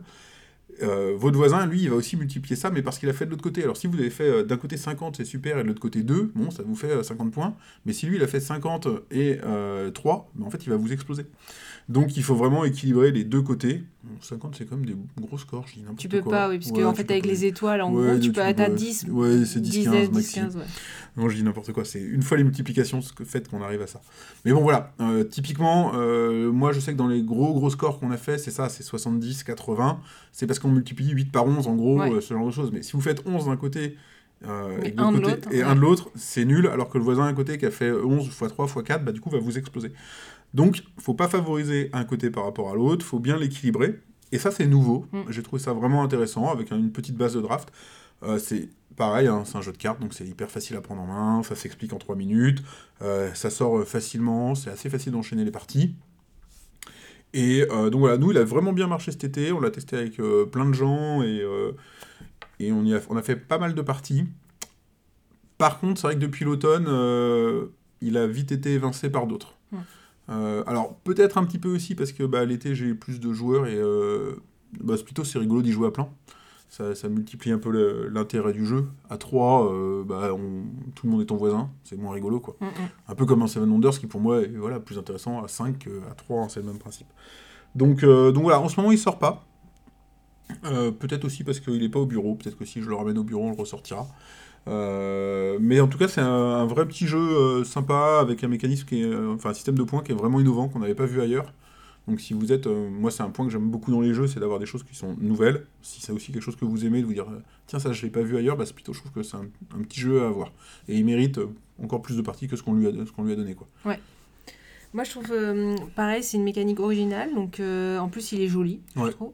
Il est coloré. Euh, pareil, bah, moi, comme j'y joue pas beaucoup, bah, à 3, c'est vrai que j'aime bien, mais c'est vrai que c'est pas sa config, et du coup, ben, Ah bah à 3, vaut mieux faire un 6 Salt and Pepper. voilà, et du coup, ben, finalement, j'ai du mal à le sortir, Splito. Alors, j'aime bien le faire découvrir et tout. Euh, après, il reste assez tactique, parce qu'il faut quand même aussi, il faut quand même un peu euh, se dire, Ah, j'ai faut- ça en main, est-ce vu qu'on draft, ça va, ce paquet-là va me revenir, est-ce que je prends ma carte? Il y a Et, des euh, objectifs communs, donc euh, il faut regarder, euh, si vous jouez à 4 ou 5, même surtout à, à 5, il faut regarder ce que font les autres, ceux qui sont assez loin. C'est ça. Parce que si tu laisses filer une carte en disant, elle me fait pas assez de points, mais qu'elle fait beaucoup de points à l'autre, euh, Parce que les objectifs, ça peut être, ça peut être par exemple d'avoir une majorité de, de cartes bleues. Et donc on se dit, bah, ils ont pris l'objectif de faire des cartes bleues, donc faut pas qu'on leur laisse du bleu. Mais est-ce que moi, si je prends du bleu, ça m'avantage? Parce que j'ai peut-être un, un contre-objectif. Et euh, les- des parties, je trouve. Alors, ça, c'est un peu. Je, je dis ça sans, sans avoir vraiment été confronté au problème, mais il peut, ça peut être quand même déséquilibré dans le sens où les cartes. En fait, on va prendre 13 cartes chacun. Ou 11. On commence avec 13, je sais plus. Et en fait, euh, donc on va pas avoir toutes les cartes en main, mais des fois on peut avoir beaucoup d'objectifs et peu Ah de cartes oui. chiffres. hmm. Oui, il peut y avoir des, moins, des mains En fait, qui parce sont que voilà, il y a, plus à jouer je que sais d'autres. pas quoi. si on l'a dit, il y a deux types de cartes, des cartes à objectif et des cartes chiffres. Et dans ces, quand on va mettre avec un voisin, on peut mettre une carte objectif ou une carte chiffre pour réaliser l'objectif. Donc si on a peu de cartes chiffres, en fait, bah, finalement, quand on, on va se mettre des objectifs qu'on ne pourra pas réaliser, et si on a que des chiffres, bah, on va se battre pour les... Donc en fait, il peut y avoir des équilibres parce qu'en fait, la pioche, on va distribuer les cartes au début et on va pas jouer avec une grosse partie du paquet. Sachant que tu draftes. euh, Notamment, c'est pour ça, à moins. Oui, à, à moins, ouais. à moins, on joue qu'avec euh, peu de cartes. Parce Enfin, que après, tu as plusieurs jeux euh, comment, où, tu vas, où tu vas avoir ce problème-là, au début, de savoir si tu prends d'abord l'objectif Oui. et après tu vas essayer de le réaliser, ou si tu prends d'abord les chiffres Oui. et après tu vas essayer de trouver un objectif qui marche. J'ai un jeu en tête, mais le nom Bah ne me revient pas, qui marche vraiment Boomerang comme ça. Australia. Bah, ça, Mhm. c'est aussi le principe du draft. Boomerang Australia, quand on joue à 4, on sait que toutes les cartes sont distribuées. Donc, à un moment donné, potentiellement, on peut avoir toutes les cartes en main. Donc, tu sais que bah, c'est quelqu'un d'autre l'a pris, si elle y est pas.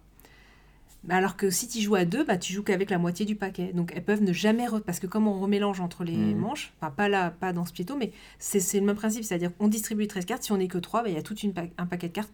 Et on, comme on ne sait pas ce que les autres ont, on sait que ça va Oui, pas revenir. Alors là, pour le coup, c'est euh, c'est plus gênant que dans Splito. Parce que dans Splito, toutes les cartes sont en jeu. Bah non, parce que justement, Ah, on on en non, réduit non, Ah non, c'est au pif. Non, non, on en distribue 13, et nous à 3, bah, Ah du coup, il y a la, moitié y a la des cartes qui sont pas utilisées. Ah oui, mais Et, ça, euh, ça m'a jamais gêné. Parce que si tu joues à nombreux, tu sais que là, il y a forcément... euh, Ouais. Alors tu vois, moi j'allais le comparer à Salade de points. C'était le jeu que je cherchais, que j'avais en tête. Mm. Où typiquement, ton début de partie, c'est exactement ça. C'est est-ce que je prends des cartes oui. euh, qui vont faire les points ou est-ce que je prends les cartes qui donnent les objectifs? Ouais. Et Là, euh, voilà, si je prends l'objectif, tout le monde va voir que j'ai posé cet objectif-là et va m'empêcher de le faire. Alors que si je prends la carte, est-ce qu'ils vont me donner. Enfin, Oui, oui. on peut t'embêter. Euh, mais par contre, dans sa date de points, euh, le jeu est préparé en fonction du nombre de joueurs, et tu es capable de dire il y, a, euh, y a 8 tomates, euh, Mm. donc j'en ai déjà 3, donc ça va, Ouais. etc. C'est vrai que dans d'autres, c'est moins le cas. Après, moi, dans Spito, ça m'a jamais gêné. Mais voilà, ça reste un pareil, euh, mécanique intéressante, jolie et voilà, ça vaut le coup. Mais c'est vrai que moi, j'ai du mal. Finalement, je le sors peu. Moi, moi, aussi, pas en ce moment, mais Mm. il reviendra, je, je confirme. Et je pars sur un gros jeu. Moi, j'en ai peu, des gros jeux. Mais euh, voilà, je suis là, je suis obligée d'en parler. Euh, il a beaucoup fait parler de lui. Beaucoup, beaucoup. Euh, c'est Ark Nova. Donc Ark Nova, alors j'ai pas joué le mode solo. Il se joue de 1 à 4, ils disent 14 ans. C'est Mathias Wig, je crois que c'est comme ça que ça se dit, Witch. Je crois que c'est son premier jeu. En tout cas, j'ai pas vu d'autres jeux et c'est édité chez Super Meeple. Alors, on va dire tout de suite, hein, il est comparé quand même à Terraforming Mars dans son mécanique un peu de combo de cartes, dans la longueur de jeu, dans l'expertise que ça peut demander. Mais je le trouve quand même euh, différent. Il y a un côté gestion parce qu'on va devoir aussi compléter des projets. Et, euh, donc il y a cette partie-là qu'il n'y a pas dans, Terraforming. Et euh, moi, ce que j'aime, alors pour moi, son, son gros défaut à Ark Nova, c'est sa longueur. Parce que moi, enfin, c'est un jeu, mais vraiment, c'est un coup de cœur cette année. Mais je peux pas en faire beaucoup de parties parce que là, moi, à chaque fois, c'est deux heures et demie de partie. Quoi. Alors, il y en a qui arrivent à réduire à une heure, une heure et demie, je sais pas comment ils font. Euh, moi, je j'y arrive pas. Alors, je joue trop, peut-être je réfléchis trop, j'essaye de trop. Parce qu'on est obligé, en fait. C'est si je Et mets ça là. également c'est- ce qui se passe sur Terraforming Mars. Oui, des gens qui vont rusher à mort et. C'est vrai. Moi, je j'y arrive pas parce que en fait, euh, l'ordre de ces, en fait, on est vraiment euh, besoin de réfléchir parce que l'ordre, on a cinq actions et l'ordre de ces actions va vraiment influencer notre jeu. Donc, on se dit, j'attends que cette carte-là parce qu'on on a des cartes, on a cinq actions, mais qui valent en gros 1 si on est au début, 5 à la fin. Donc, si on attend qu'elle progresse, elle nous donnera plus de choses. Donc, on peut se dire, j'attends qu'elle progresse, mais du coup, il faut que je joue celle-là avant. Et on est obligé quand même de faire ce, ce casse-tête un petit peu. Euh, de savoir si je mets tel animal, euh, il faut que j'ai mon zoo, donc il faut d'abord que je construise mon enclos pour pouvoir mettre cet animal qui, fait deux- qui prend deux places alors que l'autre en prend trois. Donc il y a quand même un côté casse-tête et placement aussi parce que on doit construire, là c'est sur un plateau personnel du coup son, son zoo, et il y a la gestion de son zoo avec euh, voilà, différentes choses, les projets, enfin il y a beaucoup de choses. Je trouve que finalement les règles sont quand même, se prennent en main quand même pas si, pas si difficilement. Je ne veux pas Mhm. dire facilement, mais pas si difficilement. Et euh, il- pour moi, en tout cas, bon, j'y ai joué qu'à deux. J'ai pas eu de temps mort, c'est-à-dire que pendant que l'autre jouait, j'ai envisagé mon coup. Je me suis pas dit, euh, j'ai pas eu de. Ah, j'ai oublié le terme. D'attente, en tout cas. euh, j'ai- ça m'a pas de paralysis, là, d'analyse paralysis. Voilà, je réfléchissais à mes coups pendant que l'autre joue. Il y a un peut te piquer ta carte quand même, mais ça peut te Oui. euh, faire relancer ta, ta réflexion. quoi. Ouais. Bah moi, j'étais plutôt, quand j'ai fait mes parties, j'étais plutôt en mode je recherche un type de carte et elle sortait pas. Donc j'étais plutôt en mode je pioche, je pioche pour essayer d'avoir le pays que je voulais ou l'animal ou le type d'animal que je voulais. Tu fais ça à chaque fois, tu fais ça aussi euh, dans un autre jeu où ça t'agace du coup. Bah, du coup, je pioche, je pioche et là, mais elle, elle sort pas la carte. Donc c'est énervant. Mais du coup, il faut, faut réorienter euh, sa stratégie. Alors, pour moi, c'est un point positif et un point, on va dire, bon, un négatif, mais c'est sa mécanique, c'est comme ça. C'est qu'en fait, la particularité, c'est qu'on a deux euh, façons de scorer des points. Et en fait, on va euh, gagner, enfin déclencher la fin de partie quand on a ces deux pistes qui partent en sens inverse et elles vont se croiser. Ça, c'est pas mal. c'est intéressant, c'est Mhm. la, la partie course du jeu. Alors, elle y est déjà, elle, elle existait déjà cette, euh, cette, cette- Ce mécanisme. ce mécanisme dans Raja of the Gange. Moi, j'ai pas joué à Raja of the Gange, j'ai joué à Raja of the Gange Dice Charmer, qui est la version euh, Roll and Write, Ouais. et que j'ai adoré. Combo, pareil, et donc c'est quand dès qu'on déclenche, euh, on a deux pistes de score, et dès qu'on déclenche, euh, dès qu'on croise les deux pistes, ça met fin à la partie. Donc il y a ce même mécanisme dans Ark Nova. C'est génial, et en même temps, c'est stressant. Parce qu'on voit l'autre avancer, et il y a cet aspect course où on fait je suis en retard, je suis en retard. Mais euh, voilà, ça, c'est son, c'est pour, bah, c'est sa mécanique, hein, mais c'est un défaut et une qualité parce que du coup, euh, on peut être là en train de dire j'y arrive, j'y arrive, et en fait, bah, on, bah, en fait, on, l'avantage c'est que par exemple, dans un jeu comme Res Arcana où quelqu'un met fin, c'est une partie d'une demi-heure. Là, on joue deux heures et demie et on peut se faire vite euh, se dire Ouais. pouf, la fin. Pour l'instant, les parties que j'ai faites, ça m'a pas gêné. J'ai réussi quand même à aller au bout. euh, ça je me suis pas retrouvée gênée par ce d'être frustrée de pas avoir réussi à faire quelque chose. Donc Euh, je, je- voilà. Mais bon, après, il faut voir sur plusieurs parties. Mais voilà, franchement, j'ai vraiment adoré. Les illustrations, je suis pas fan, moi. euh, Enfin, je trouve pas. Après, c'est- voilà, on y joue et c'est c'est c'est parce que c'est pas des illustrations, en fait, c'est photographie un peu réaliste, du coup, des animaux et tout ça. Voilà, ça Après, m'a- euh, c'est pas. Terraforming Mars est universellement reconnu pour être moche. bah, moi, je le trouve pas si moche, Terraforming, en fait. Mais, euh, mais voilà, Ark Nova, en tout cas, euh, moi, j'ai adhéré j'ai accroché dès la première partie. Et pour moi, ouais, son seul défaut, c'est sa longueur parce que je peux pas y jouer assez. Moi, je l'avais mis dans ma liste, euh, j'en parle pas. Parce que j'ai fait qu'une partie Mm. et euh, j'ai euh, pas assez de recul. euh, je l'ai gagné cette partie en plus, mais malgré ça, j'aurais pu la perdre de la même façon. Mm. En fait, j'ai pas, c'est pas parce que j'avais une maîtrise immédiate Non, et ouais, bah qu'on, oui. je sais pas, ça a dû bien marcher quoi. Donc j'avais mis dans j'en parle pas, j'ai pas assez de recul sur Ark Nova, mais je suis sûr que vu qu'on fait plein, plein, plein de gros jeux, euh, j'aurai l'occasion d'y rejouer. Mais ouais, franchement, moi, je, je comprends, ce- je comprends pourquoi il marche et je comprends pourquoi. euh, et c'est bien qu'un gros jeu comme ça, en tout cas, arrive Bon, à c'est faire c'est parler de un lui. des et- gros succès de cette année. Ouais. euh. Mais je comprends pourquoi, en tout cas. Bon alors moi je continue et je continue à descendre en taille. Ah, tu descends, toi. Ouais, bah oui, parce que quand même, le jeu de l'été, cette de année, c'était Packet Chips. Euh, donc un Théo Rivière qui était sorti à l'étranger parce qu'il n'avait pas réussi à le faire éditer en France au début. Et, euh, et qui était assez tendu, assez attendu, qui a mis un peu de temps à arriver. Donc Packet Chips, c'est un, un jeu de 2 à 5 joueurs à partir de 8 ans pour des parties de 20 minutes. Et alors là, c'est euh, purement et simplement du party game. Ce n'est rien d'autre que du party game. Vous allez sortir des chips d'un paquet, en gros, et parier sur ce qui sort. Est-ce que c'est des chips à la betterave? Est-ce que c'est des chips à la patate? Est-ce que c'est des chips à la carotte? Vous maîtrisez euh, rien du tout. C'est euh, du guessing en disant bon, alors là, il y a 8 chips jaunes qui sont sortis. non, il y a 3 chips jaunes qui sont sortis. Il y en a 8 dans le paquet. Donc théoriquement, celles-là, elles vont sortir. Et puis vous êtes là, allez, une jaune, une jaune, une jaune. Oh non, pas une rouge C'est des probas. voilà, c'est c'est des probas, mais enfin, euh, mes filles, elles n'ont pas l'âge de faire des probas et elles y jouent quand même. Bah oui, parce que ça se comprend euh, hyper bien.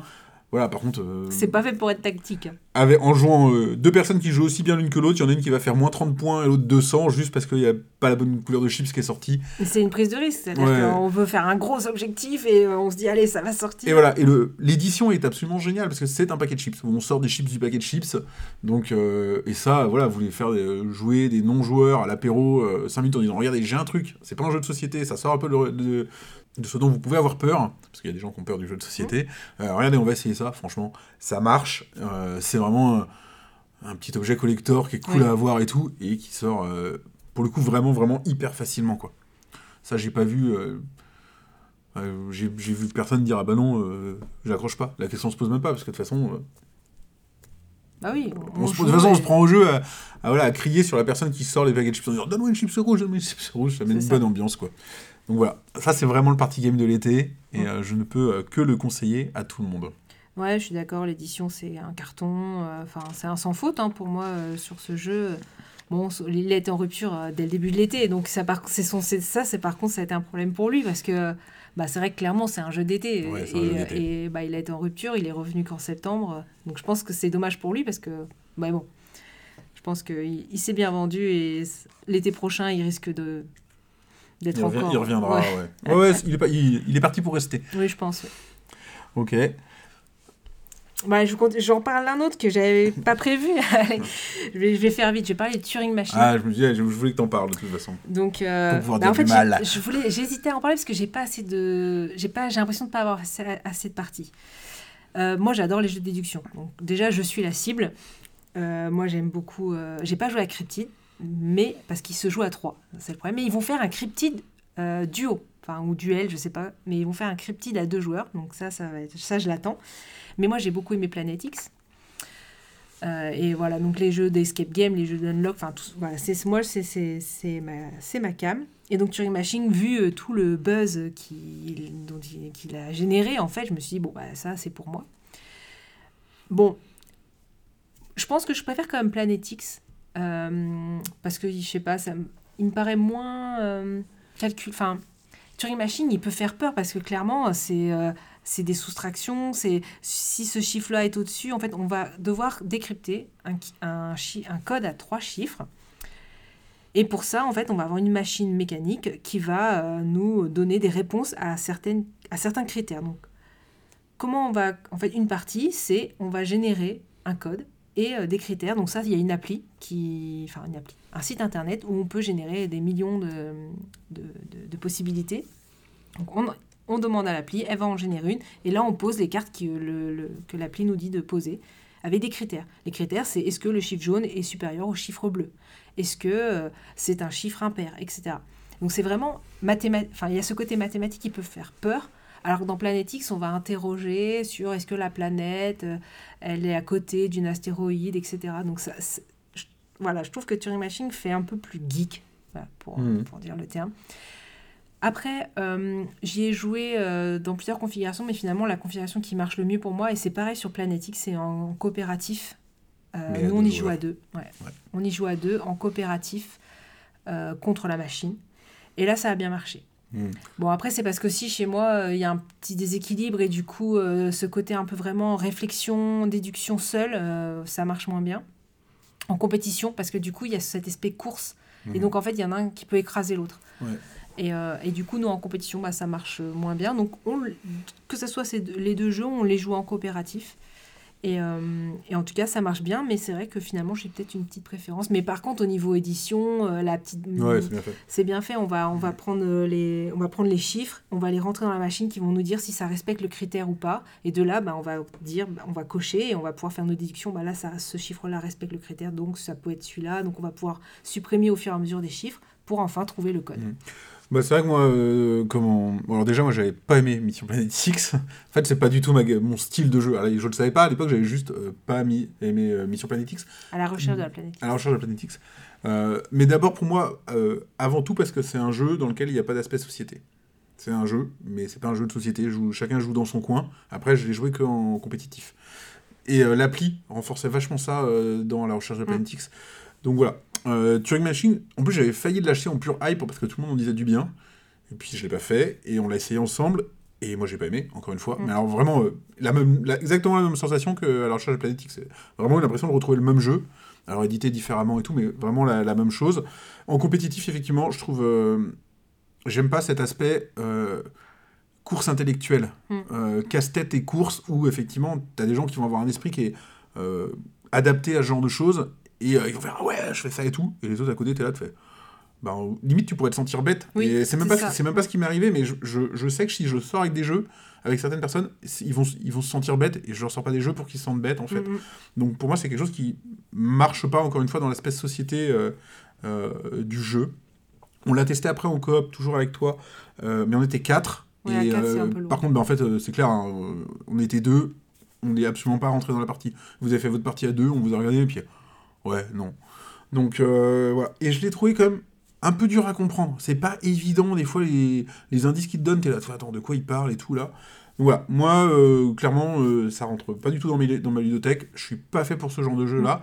Pour moi, voilà, c'est un super casse-tête à faire tout seul. Euh, si t'adores ça, fais-le peut-être en coop à deux, effectivement, ou tout seul chez toi, si Oui, t'as si l'esprit qui va le bien. solo marche bien. Mais voilà, c'est du coup, c'est des très bons jeux, mais pour moi, c'est il manque vraiment l'aspect sociétal qu'il y a là-dedans, quoi. Après, je pense que le thème peut jouer. Je sais que Cryptid, on essaie de. Alors, il y a le côté déduction et on va poser des questions pour essayer de, où est- de trouver où est, le, où est le- la bête. Et, peut-être que du coup, euh, il y a moins ce côté euh, peut-être individuel. Je sais pas, j'y ai pas joué, hein, mais. euh, mais c'est vrai que Turing Machine, pour moi, il y a ce côté vraiment mathématique qui, qui clairement euh, peut faire peur, quoi. Ouais, ouais, mais euh, et qui peut goût- Et dégoûter même moi, il y a des quoi. critères. on a pris des trucs un peu plus complexes parce qu'avec l'appli, on peut choisir les défis- le niveau de difficulté. Il y en a, on n'a toujours pas compris. hein. Ouais, bah, Il y a des critères. euh, J'étais là, mais et en fait, ouais, il y avait des critères complexes en fait, et là, ouais, ça devient vraiment. Non, mais c'est voilà, c'est un jeu très intelligent, mais euh, qui est pas pour tout le monde, quoi. Non, pas pour tout le monde. Ok, alors moi, il m'en reste. Toi, t'as fini ta liste Je vais devoir écrémer. Hein. Oui. Là. Alors, il y en a deux, je veux vraiment en parler. Donc, je vais enlever celui-là, tant pis. Bah, sinon, je peux parler de celui-là à ta place. Lequel? Non, tu peux pas. Si. Non, t'as triché, tu peux pas. tu pourrais parler de celui-là à ma place.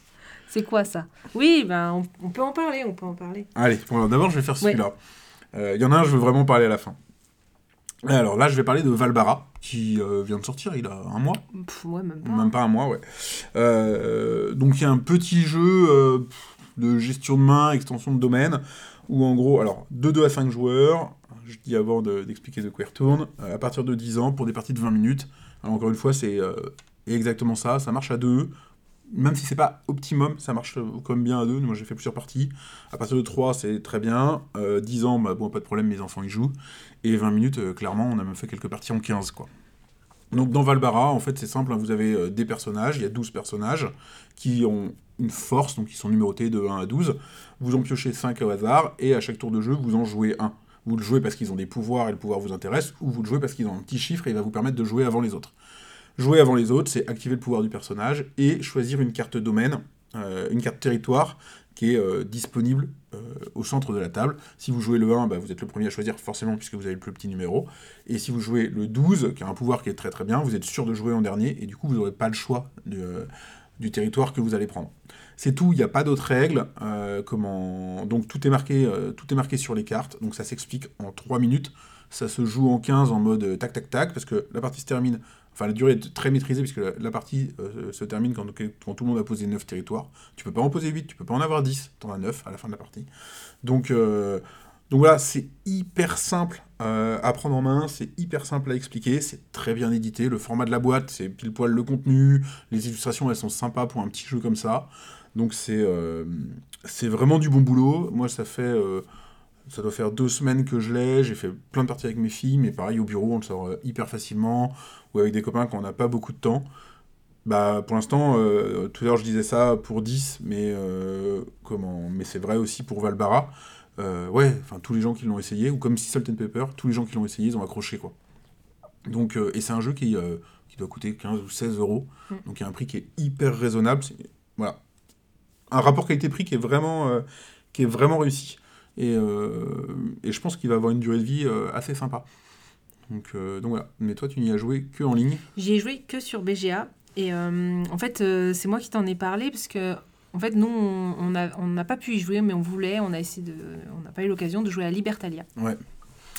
Et en fait, euh, les avis qu'on a vus sur les différentes chaînes, en fait, disaient que c'était un mini Libertalia. Et là, je t'ai dit, bah, vu qu'on voulait Libertalia, je dis, euh, bah, vas-y, essaye, tente ça. Et puis vu que la durée et le nombre de joueurs correspond à Voilà. mon type de jeu à moi, Et, euh, et j'ai joué sur BGA, j'ai fait, c'est top. Du coup, tu, et en même temps, tu l'as acheté. Et j'ai- joué, j'ai fait, ouais, ça, ça fonctionne. Et, euh, et du coup, moi, là, je, je vais sûrement me le procurer aussi. Il marche à deux. Hmm. Parce qu'en fait, on pourrait penser que c'est à plus nombreux, parce que c'est vrai qu'il y a ce côté. euh, justement, le premier à jouer va récupérer le territoire. On pourrait se dire, bah, si on joue à deux, bah, forcément, tu es le deuxième, tu récupères l'autre territoire. Mais en fait, euh, il y a quand même un, un côté intéressant. Euh, on l'a pas dit, si on met deux fois la même carte, parce que ça arrive, Oui. bah en fait. Oui, euh, c'est même un des, un des points qui fait le sel du jeu, et on le voit encore une fois, qui amène un nouveau Mm. mécanisme et une petite nouveauté qui rend le jeu différent des autres. En fait, il y a une carte euh, sur De- le dessus de la pioche Voilà, le dessus de la pioche. qui en fait détermine l'ordre En cas d'égalité. en cas d'égalité. Et il va changer à chaque fois. Et, euh, et du coup, on sait que si on met la- on peut se dire, bon bah là, de toute façon, même si je mets le 1 et que l'autre a le 1, ça sera pas moi qui gagnerai. Donc, Mhm. on peut- donc ça, ça, ça fait quand même quelque chose parce que bah, on sait que cette carte-là, donc on va pas jouer notre 1 bêtement si on sait que de toute façon, euh, potentiellement, on l'aura pas. Donc on va jouer un- autre chose. Et euh, on l'a pas dit peut-être aussi, c'est donc les territoires qu'on va gagner, en fait, ce- vont marquer des points chacun dans Mhm. une. C'est un peu Ils une ont chacun leur collection, façon de sco- de ils- scorer, quoi. C'est ça. Et ouais, moi je le trouve euh, pareil, l'édition, elle est, elle est, il, est, il est vraiment joli. euh, et euh, pourtant, on pourrait croire que c'est répétitif parce que finalement, voilà, on a 12 cartes, mais elles vont pas sortir dans le même ordre. On va pas faire la même chose. Et, euh, et en fait, non, ça, il est assez addictif. Il y a on a envie de plusieurs refaire. euh, mécanismes, et- enfin il y a plusieurs façons de gagner. Parce que tu vas, as des cartes, si tu les collectionnes, c'est un peu exponentiel le Oui. nombre de points qu'elles rapportent, donc tu vas essayer de prendre. Genre, moi je vais prendre toujours cette carte-là. Alors que d'un autre côté, si à la fin de la partie, tu as six territoires, types de territoires différents dans ton domaine, Mm. tu as des points bonus. Donc est-ce que tu, est-ce que c'est plus intéressant d'avoir des, des cartes différentes? Est-ce que c'est plus intéressant d'avoir plusieurs fois la Ouais. même? D'une partie à l'autre, tu vas pas forcément construire la même Mm. chose. Alors moi je suis d'accord, hein, il marche à deux, il est très bon à deux. Là où il devient excellent à 3 ou 4, c'est que tu as quand même des cartes qui vont dire, bah, vous, qui vont dire bah, vous, gagnez, vous marquez euh, deux points Oui. euh, pour euh, chaque autre joueur qui a joué avant vous, enfin, Mhm. ou qui a joué des chiffres impairs. Donc forcément, les probas euh, font que c'est un peu plus, euh, un peu plus euh, rigolo comme ça. Ouais. Et puis pareil, ce système d'égalité, euh, sur des parties à deux, on- il se déclenche quand même pas souvent. Sauf à vraiment savoir quoi, que tu joues Ouais. avant et que tu peux plus piquer la carte au mec. Mais alors que voilà, tu fais une partie à 5, euh, assez Ouais, rapidement, euh, voilà, on a fait une partie à 4, euh, c'était hier, et il y a eu un tour, il y a trois, personnes qui ont mis le 7. Ouais. Et là, c'est rigolo parce qu'effectivement, cette petite carte qui te donne l'ordre du tour, elle prend une importance Mm, mm. Assez fondamentale. Bah, c'est ça, c'est un peu dans beaucoup de jeux en fait. euh, c'est à 2 c'est un peu plus tactique et à plus c'est un peu plus chaotique. On l'avait on l'avait dit ça dans le roi des 12. À 4 bah, Ouais, c'était pareil euh, parce que tout le monde met la même carte, tout le monde s'annule. Alors qu'à 2 bah il y a plus de guessing, de se dire. En fait, je pense que c'est un C'est peu le pas même le même style que le Roi des Douze, qui pour le coup est un jeu chaotique par essence. Bah, à 2 moins parce que du coup tu vas moins mettre les mêmes cartes, tu peux plus réfléchir à ce que l'autre Oui, va euh, mettre. ouais. hmm, Dans l'esprit, on a les mêmes cartes. En fait, c'est un peu, on a quand même dans l'esprit, on a les mêmes cartes tous au début. Je trouve, je trouve la comparaison, je la comprends, je la trouve un peu poussée. Mais euh, voilà, pour moi, c'était, enfin à 2 on avait ce principe un peu plus chaotique à 4 Mais euh, en tout cas, c'est euh, une vraie petite réussite et ça fait hyper plaisir, euh, justement parce qu'on a acheté ce jeu-là en pensant à Libertalia, de voir que finalement, dans, dans des petites boîtes, des petits prix, ils font des jeux qui ont un vrai sens et qui Mm. marchent euh, super bien. Ouais. Je serais presque testé, alors j'ai plus tellement envie d'acheter Libertalia en ce moment, sauf si vraiment je le voyais passer d'occasion, euh, mais je serais curieux de le tester pour voir à quel Oui, point c'est ressemblant. à quel point c'est ressemblant et à quel point la, la, la petite boîte suffit, Mm, mm. d'une certaine façon. Quoi. Ouais. Alors, on parle rapidement. Ouais, euh, rapidement. Allez. Alors, Hidden Leaders. Hidden Leaders. Alors, c'est mon premier Kick- Kickstarter. On l'a reçu en mars, donc on, on l'a tous les deux Kickstarté du coup. Donc, c'est un, on va dire quand même un petit jeu, hein, c'est pareil, même format, euh, jeu Mm. de cartes. euh, qui se joue donc de 2 à 6. hein. Là, je récupère un peu tes notes. Ouais, vas-y. Parce que, pareil, finalement, je, bah, moi, je devais y jouer à 2. Et puis, bah, à 2, bah, c'est pas Non, très deux, c'est- intéressant. C'est même carrément nul. Et donc, ça, ouais, tristement, finalement, bah, voilà, il, il- va rester euh, dans, dans le placard.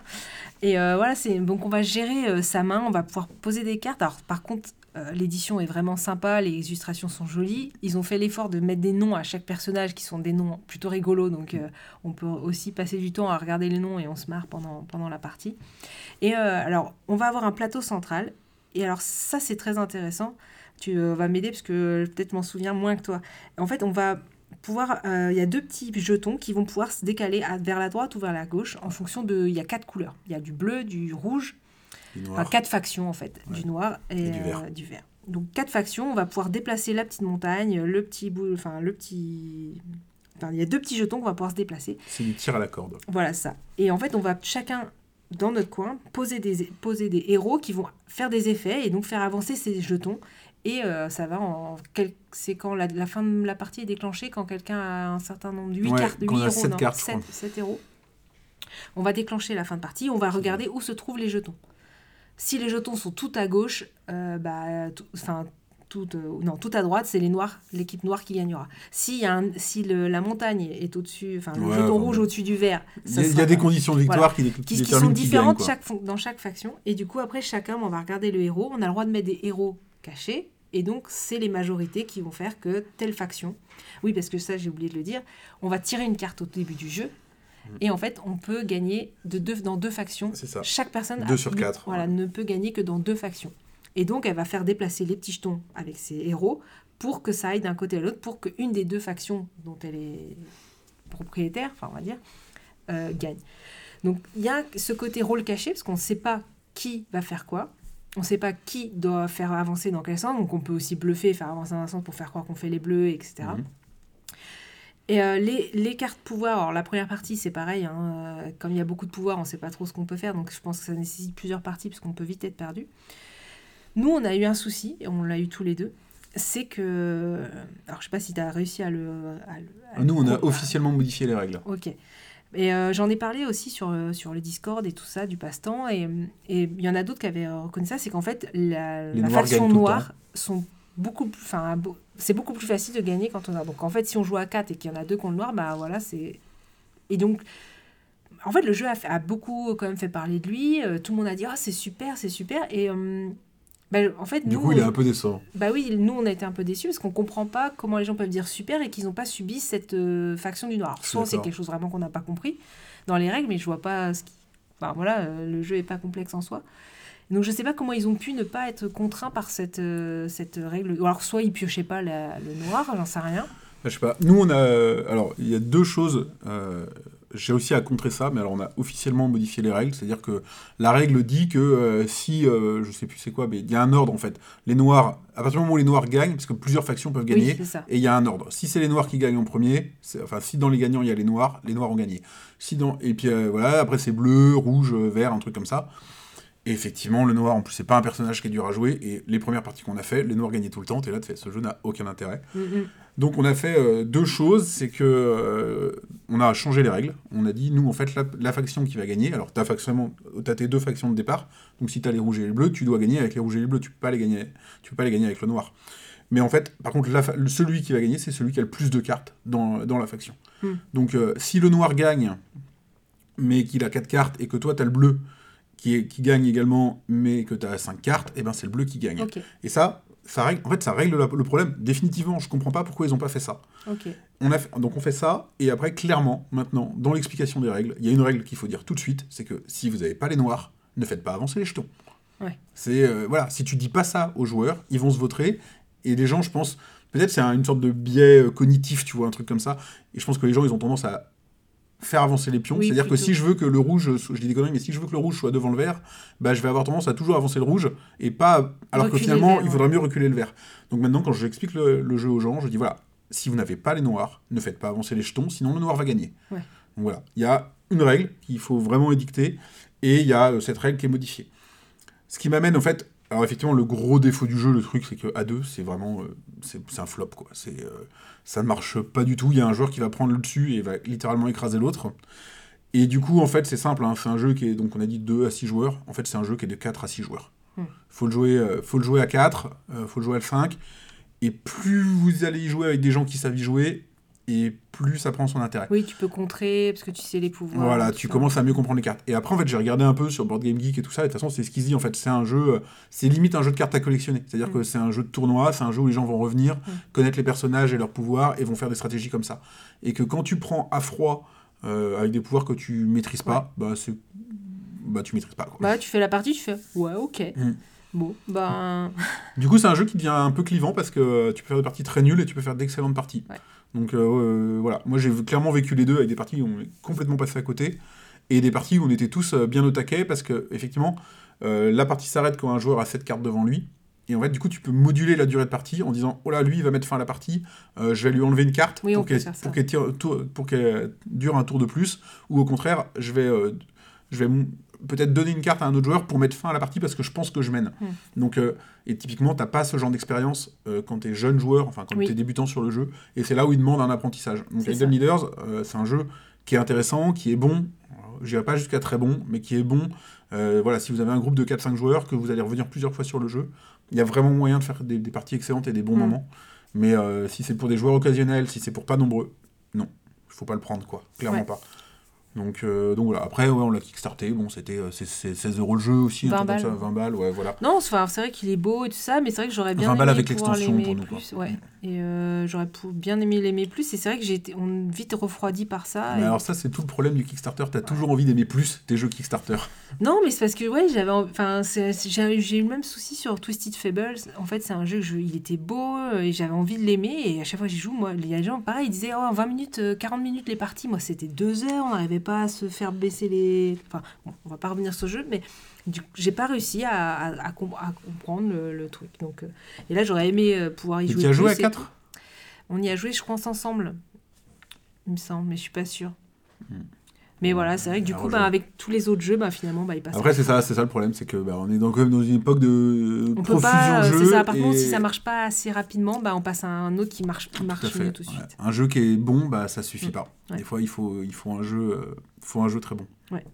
Bon, Allez, dernier jeu de la liste. dernier jeu. Mais je suis content d'en parler. Alors, euh, J'ai pas l'ai testé. Ouais, tu l'as pas testé. mais j'aurais envie. Euh, Alors moi, j'ai l'introduction à ce jeu, c'est que un de mes gros, gros, gros coups de cœur en coop, sachant que moi je suis un joueur de coop, j'adore le coop, euh, c'est Subterra, qui, euh, qui marche hyper bien avec tout le monde, euh, qui est à la fois euh, stressant et drôle. euh, donc voilà, c'est un vrai succès, je trouve. Je comprends pas que le 2 il soit pas déjà là, là. Il, Mm. il a déjà il a été annoncé, mais ils font que le ret- retarder tout le temps. Alors soit ça va être génial, soit soit c'est un serpent de mer, je ne sais pas. Enfin bon, bref.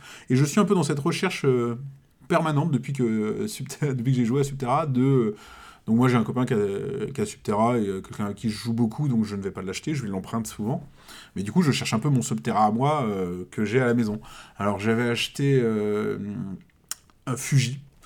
euh, qui est bien, mais bon, qui est pas au niveau de, de, de Subterra, typiquement. peut-être T'as un- les jeux de dés aussi. Ouais, il y a, bon, voilà, il y, a- il y a des dés et tout, mais même il est. il marche moins bien. Donc voilà, là c'est un jeu que je suis en train de revendre parce qu'au final il ne sort plus. Et parce que voilà, je préfère taxer Subterra à quelqu'un que de faire un Fuji. Donc euh, c'est pas que ce soit un mauvais jeu, mais voilà. Euh, j'ai oublié le nom de l'autre que j'ai acheté qui est un petit peu similaire, euh, à- où on est dans la tour, on est des voleurs, il faut sortir en ayant pillé, les coffres forts. Burgle Bro. Burgle Bros, ouais, aussi c'est ça. Euh, qui est très bien aussi, qui est mieux même que Fuji. Qui est peut-être un poil plus complexe, c'est que c'est un jeu que malheureusement je ne sors pas. Donc, euh, Oui, c'était sympa. mais voilà, bah, mais encore une fois, si j'ai le choix entre lui et Subterra, je sais que je vais prendre un Subterra. Mhm. Donc, euh, donc voilà, ça c'est l'entrée euh, Subterra. Et en fait, bah, Piège Obscur, c'est pas, c'est toi qui m'en as parlé. Mhm. Du coup, j'ai été regarder un peu ce qu'ils bon conseil, hein. Ouais, le croire. et j'ai été regarder un peu ce que les gens en disaient. Et les gens disaient, bah c'est le nouveau Subterra. Oh là là, moi, faut pas me dire ça. Bah, c'est- risqué parce qu'après tu Ah, peux avoir de grosses déceptions. c'est hyper risqué. Du coup, bah, je l'ai acheté direct en voyant ça. Donc c'est un jeu coopératif, c'est un jeu de tuiles, euh, c'est vraiment c'est du Subterra-like euh, dans l'idée. C'est de 1 à 5 joueurs à partir de 14 ans et c'est des parties de 60 minutes. Et là, c'est déjà un point intéressant, c'est des parties de même nous on joue 50 minutes en gros. On a même fait une partie de 40 minutes là, il y a pas hier. Euh, à la différence de Subterra, Subterra il va vite durer une heure et demie Ouais, il, il, est il long. va, hein. il va vite être long. Alors que là, vous savez que la partie, elle est euh, quasiment chronométrée et 50 minutes, le jeu il est fini, c'est sûr. Ah, c'est bien ça. Euh, c'est une, c'est une très belle édition, notamment au niveau des illustrations, euh, du- que ce soit du plateau de jeu, un jeu dont on n'a pas parlé parce qu'on n'a pas eu le temps, mais qui est Extinction, qui est un bon jeu, mais le plateau est dégueulasse. Là, vous avez un super plateau de jeu, comme en- dans Piège Obscur, c'est. Voilà, c'est- c'est c'est bien édité. Il y a une tour pour mettre les tuiles, qui est une bougie, et on enlève les tuiles au fur et à mesure, ça descend à la taille de la bougie. C'est quasiment un truc qui manque dans Subterra maintenant qu'on voit ça. Et c'est voilà, des petits éléments d'édition qui rendent l'édition euh, vraiment bien travaillée. Ça s'explique. Alors, c'est pas facile à comprendre la première règle, surtout pour celui, on va dire, qui va acheter le jeu et devoir le réexpliquer plus tard. Il y a un petit travail. Mais quand on maîtrise le jeu, au bout de deux parties, ça s'explique très bien. Donc, euh, c'est vraiment euh, en 5-10 minutes, les règles sont expliquées, les gens ils sont capables de jouer. Donc, donc ça, c'est bien. C'est beaucoup plus difficile que Subterra. Ah ouais. Euh, là, moi, j'ai joué, euh, donc j'ai fait trois parties. Je l'ai eu euh, il y a une semaine, hein, même pas. C'est quand même bon, des parties d'une heure. Et en fait, clairement, on a gagné la première partie, mais parce qu'on s'était un peu trompé dans la préparation. La deuxième, on l'a perdue à une tuile près. Donc là, tu te dis, j'adore ça dans un coop.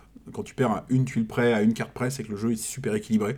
Et là, vraiment, on a- tu retournes le truc et tu dis, ah, attends, si on fait. Non, non, c'est mort, c'est perdu. Et euh, on a fait une troisième partie où on était content, on a l'impression que ça se passait bien et tout, puis on s'est fait marcher dessus Ouais, ouais. euh, euh, par, par le jeu. Donc, euh, donc voilà. Alors, conclusion. T'as pas expliqué quand même un petit peu le. Parce qu'en fait, Ah oui, j'ai pas expliqué le obscur, en fait, système. pourquoi? Parce qu'en fait, Alors- déjà, c'est tout noir. C'est... En fait, moi, j'ai. Ah, on a fait ça. Alors, pi- piège obscur. J'ai- c'est vrai que j'ai pas expliqué le jeu. J'explique le jeu vite fait. Donc, Subterra, euh, on retourne des tuiles pour faire un, un tunnel, une grotte. Là, vous êtes dans un labyrinthe sphérique. Euh, C'est-à-dire que tous les bords du plateau se retouchent euh, les uns aux autres. Quand vous sortez du plateau d'un côté, vous rentrez de l'autre. Euh, et en fait, vous êtes un personnage qui n'a qu'une bougie pour s'éclairer, ce qui fait que vous ne voyez que autour de vous et pas plus loin. C'est-à-dire que quand vous avancez dans un couloir, petit à petit, le couloir qui est derrière vous euh, disparaît. C'est même pas qu'il s'éteint parce que si tu retournes, c'est pas le même couloir Oui, qui réapparaît. ouais. C'est un peu un, un labyrinthe magique. Euh, donc voilà. Donc et il y a des, des tuiles qui sont euh, extrêmement importantes qu'il faut garder éclairées parce que c'est la sortie, parce que c'est là qu'on va avoir les objets qui vous nous permettent de prendre la sortie. Où il y a des tuiles qu'il va falloir plonger dans l'obscurité parce qu'il y a des monstres et qu'en les plongeant dans l'obscur- l'obscurité, on les fait disparaître. Donc outre trouver la sortie, comme dans Subterra, il y a une vraie question de qu'est-ce que j'éclaire et qu'est-ce que j'éclaire pas à quel moment euh, euh, bah, pour réussir à faire l'objectif. Donc ça va vraiment donner naissance à une vraie discussion entre joueurs à chaque coup. Euh, dans Subterra, c'est très bon, bah moi je fais ça parce que mon perso il me permet de faire ça et tout. Non, non, non dans Piège Obscur, tu peux pas faire ça. Dans Piège Obscur, il faut vraiment qu'à chaque coup tu sois discuté un peu avec, euh, avec tes partenaires. Est-ce que c'est plus intéressant de se rejoindre, mais si on se rejoint et qu'on est attaqué par un monstre, on va tous être blessés Ou est-ce qu'il vaut mieux être tout seul, mais on voit moins bien? Donc, c'est pas, euh, voilà, c'est pas tout à fait pareil. Et alors, il le conseille, est, alors pareil au niveau de l'édition, j'ai une super édition, euh, dans, les, dans les règles, hop, un petit QR code, t'as une playlist qu'ils ont fait euh, sur Spotify, officielle, euh, pour la musique d'ambiance et tout. Et ça, dans un jeu comme ça, c'est hyper important, puis c'est des bruits un peu genre de, typiquement, hein, de vent dans les couloirs, là, tu vois, des... Ouais, d'accord. Tu vois, des trucs comme ça. Alors nous, on a fait, la- la- dimanche, on a pu faire une partie justement avec juste une petite lampe pas trop puissante d'ambiance, Mhm. la musique un peu, un peu, un peu dans la pénombre comme ça. Et euh, ça marche c'est vrai que ça marche très bien. Euh, je rejoins ce que j'ai vu d'ailleurs sur le net, ce que disent les gens, c'est que plus tu joues et plus tu l'apprécies. Sachant que voilà, moi pour l'instant j'ai fait, euh, il y a le jeu de base et il y a deux, autres types de monstres qui rajoutent, que tu peux rajouter après dans la partie. Il y a aussi, ils te disent que bah, si tu veux rajouter la difficulté, tu peux réduire la communication. De façon assez intelligente, parce que comment réduire la communication dans un coop? Euh, soit tu parles pas du tout, soit, soit tu parles. Quoi. Mm. Et là, ils disent, bah, en gros, euh, vous, avez le droit de parler que aux gens qui sont euh, dans le même couloir que vous. D'accord. Et du coup, ouais, mais comment tu fais ça? Parce que tout le monde entend. Et, et- et encore une fois, c'est mis dans les règles. bah, si, si vous parlez, ceux qui sont dans le même couloir que vous peuvent vous répondre, mais ceux qui sont pas dans le même couloir que vous ne peuvent pas vous répondre. Mm. Donc tu as une sorte de durée de vie comme ça que tu vas pouvoir amener dans le jeu, assez simplement. Bon, ça sent l'extension à plein nez Oui. aussi. Et, euh, et voilà, la boîte est, euh, c'est un format boîte grosse, carré, assez classique, mais c'est bien plein. Et, euh, et voilà. Et clairement, donc ce que je disais, je pense que bah, plus je vais y jouer, et plus je vais l'apprécier. Là, j'ai aux gens à qui j'ai fait essayer, il y a vraiment des gens déjà qui m'ont dit qu'ils étaient convaincus et que c'était important d'avoir l'ambiance, et mais qui ont envie de revoir pour voir, tiens, pourquoi on a raté d'une tuile, qu'est-ce qu'on peut améliorer et tout. Et il y a des gens qui m'ont dit direct, pour moi, c'est mieux que Subterra. Alors Ah à mon niveau, est-ce que c'est mieux que Subterra? C'est un peu différent quand c'est un même. petit peu différent. En fait, euh, Subterra, il a comme un vrai côté fun. euh, parce que dans Subterra, vu que tu vas pas. Tout le monde ne doit pas sortir du labyrinthe. euh, c'est un peu toi qui décides. Donc tu dis, bah, on est quatre joueurs, bah, s'il y en a deux qui sortent, on a gagné. Tu vas te marrer à laisser crever quelqu'un dans le fond Mm. du truc et tu vas le chambrer en mode non, mais t'es, t'es parti chercher la merde tout seul au fond de ton souterrain. Bah, tu vas cramer tout seul au fond de tout terrain, crever tout seul au fond de ton souterrain, et bien fait pour toi. Et la partie se continue. Et puis le mec qui meurt au fond du souterrain, il a quand même gagné, donc c'est pas grave. Alors que là, euh, dans Piège Obscur, euh, il faut que tout le monde soit à la fin sur la même tuile et tout le monde doit sortir s'il en manque un. euh, Mm. C'est la fin de la partie. Du coup, il est euh, moins fun que Subterra. Il est beaucoup plus casse-tête. Il va falloir mieux bien réfléchir à la stratégie et, et à ce qu'on veut faire. Mais il est aussi beaucoup plus prenant. Du coup, euh, on, a vraiment l'impression d'avoir moins le droit à l'erreur. quoi.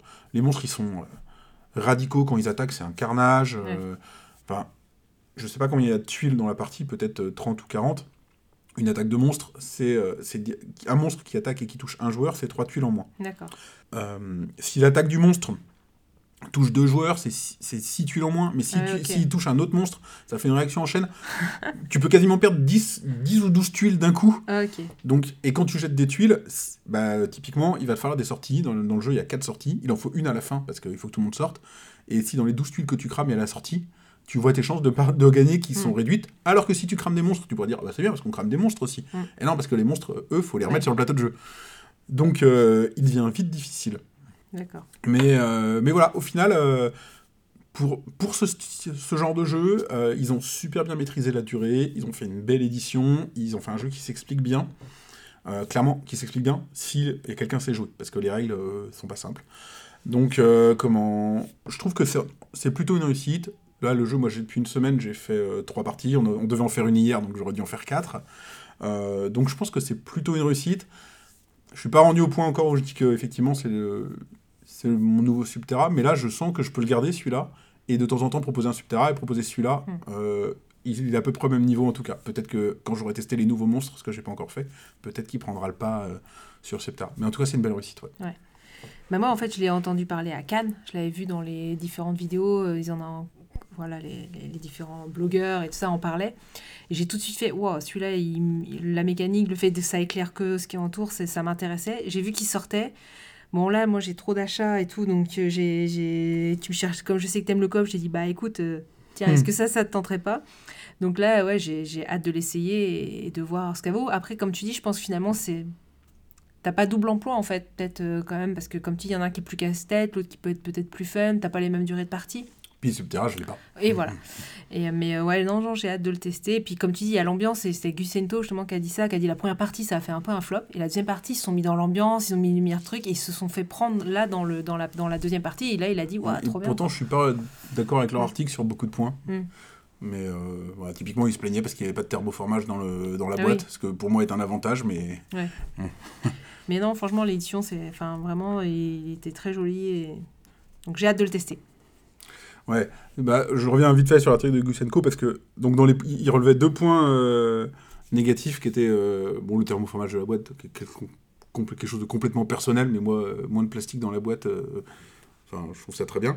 Et il disait, euh, Ouais, c'est un jeu, ça peut être prenant, stressant et tout, mais il y a des tuiles, donc ça fait du hasard, donc euh, voilà. Bah oui, enfin, après, les jeux de tuiles sans hasard, ça n'existe pas. Donc, euh, Mais dans tout, tu joues à Pandémie, bah, tu tombes tout de suite sur la carte épidémie, t'es foutu. oui, c'est ça. dans tous ces mais, jeux. mais je veux dire, que tu prennes un Carcassonne, qui est le, le premier jeu de tuiles, ou que tu prennes un piège obscur, qui est le dernier Mm. sorti, euh, c'est un jeu de tuiles. Mm, Tu mm. es dépendant de la tuile que tu pioches, quoi. Mm, mm.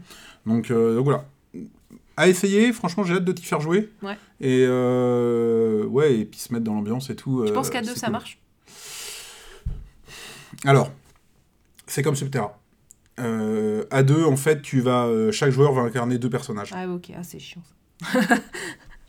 En fait, ça change pas grand chose parce que euh, comment Parce que tu dois tellement discuter de tout Ouais. dans ce jeu qu'au final, on va dire que quand c'est ton tour de jeu, le- ce qui te reste, c'est ton pouvoir de décision en fait, Mm. globalement. Ainsi, toi, tu as un peu préparé ton coup, donc tu- mais tu vas, tu vas pas faire ton, tu vas pas faire ton coup en disant bah je fais ça. Ouais. Tu vas plus dire voilà, j'ai prévu de faire ça. Qu'est-ce que vous en pensez? Donc, qui joue euh, que tu joues deux personnages, ou- je suis pas sûr que ça change grand chose. On l'a testé, euh, je l'ai testé à 4 et à 5. Bah, en fait, c'est simple, j'ai testé à 3, à 4 et à 5. Je l'ai pas testé à 2. À 5, ça marche très bien. Et le, sur le revers du plateau, il y a un plateau plus grand. D'accord. Euh, on met plus de cartes, plus de tuiles, donc 5, vraiment aucun problème. 4, aucun problème non plus, parce qu'on prend le, le plateau euh, bah, de l'autre côté, et chaque joueur a un personnage, et puis on enlève quelques tuiles. 3, il y a un joueur fantôme D'accord. qu'on va animer à tour de rôle. Ah, ok. Franchement, euh, pareil, hein, ça pose pas de problème. Euh, y a, ils ont fait un, un marqueur, donc euh, on- le- tu mets le joueur fantôme, euh, par exemple, euh, voilà, entre euh, toi et ton voisin, et euh, tu dis, bah, c'est moi qui ai commencé à faire le joueur fantôme. Donc tu joues, et puis quand c'est rendu euh, à l'emplacement du à tour de rôle euh, dans le sens horaire, Mhm. quand c'est rendu à l'emplacement du joueur fantôme, ok, c'est à moi de le jouer, donc je le joue, et puis après tu passes le marqueur au joueur suivant, et ainsi de suite. Ça nous a absolument pas gêné. Donc voilà. Maintenant à deux, euh, à voir, mais en tout cas, c'est c'est forcément mieux à 4 parce que c'est vrai que c'est toujours perturbant ce, ce joueur un peu Mhm. fantôme, mais ça marche très très bien à 3, il n'y a pas un problème, il faut pas ne pas y jouer à cause de ça. Ah, ok. Très bien. Donc voilà. On conclut? On conclut et on aura fait quand même une belle liste. Ouais, ouais, ouais, ouais, ouais, on a fait. euh, Et on a dû en éliminer. ouais, j'ai barré des trucs au fur et à mesure. Allez, on conclut en disant. euh, alors, déjà, on va revenir bientôt pour un podcast euh, jeux de société. bah oui, parce qu'on est fin d'année. Et donc, il va falloir Euh, faire le bilan de 2022. Donc, on va revenir bientôt pour encore un podcast jeux de société Voilà. Avec un petit top. avec le top de 2022. Alors, conclusion habituelle.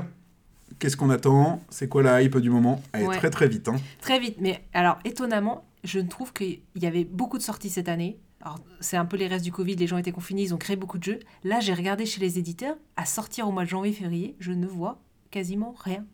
J'ai pas regardé. J'étais chez le site, euh, sur le site Yellow Pro, il n'y a rien pour janvier. Et là, franchement, honnêtement, sur la hype, bah, finalement, pour janvier-février, je ne vois pas grand-chose.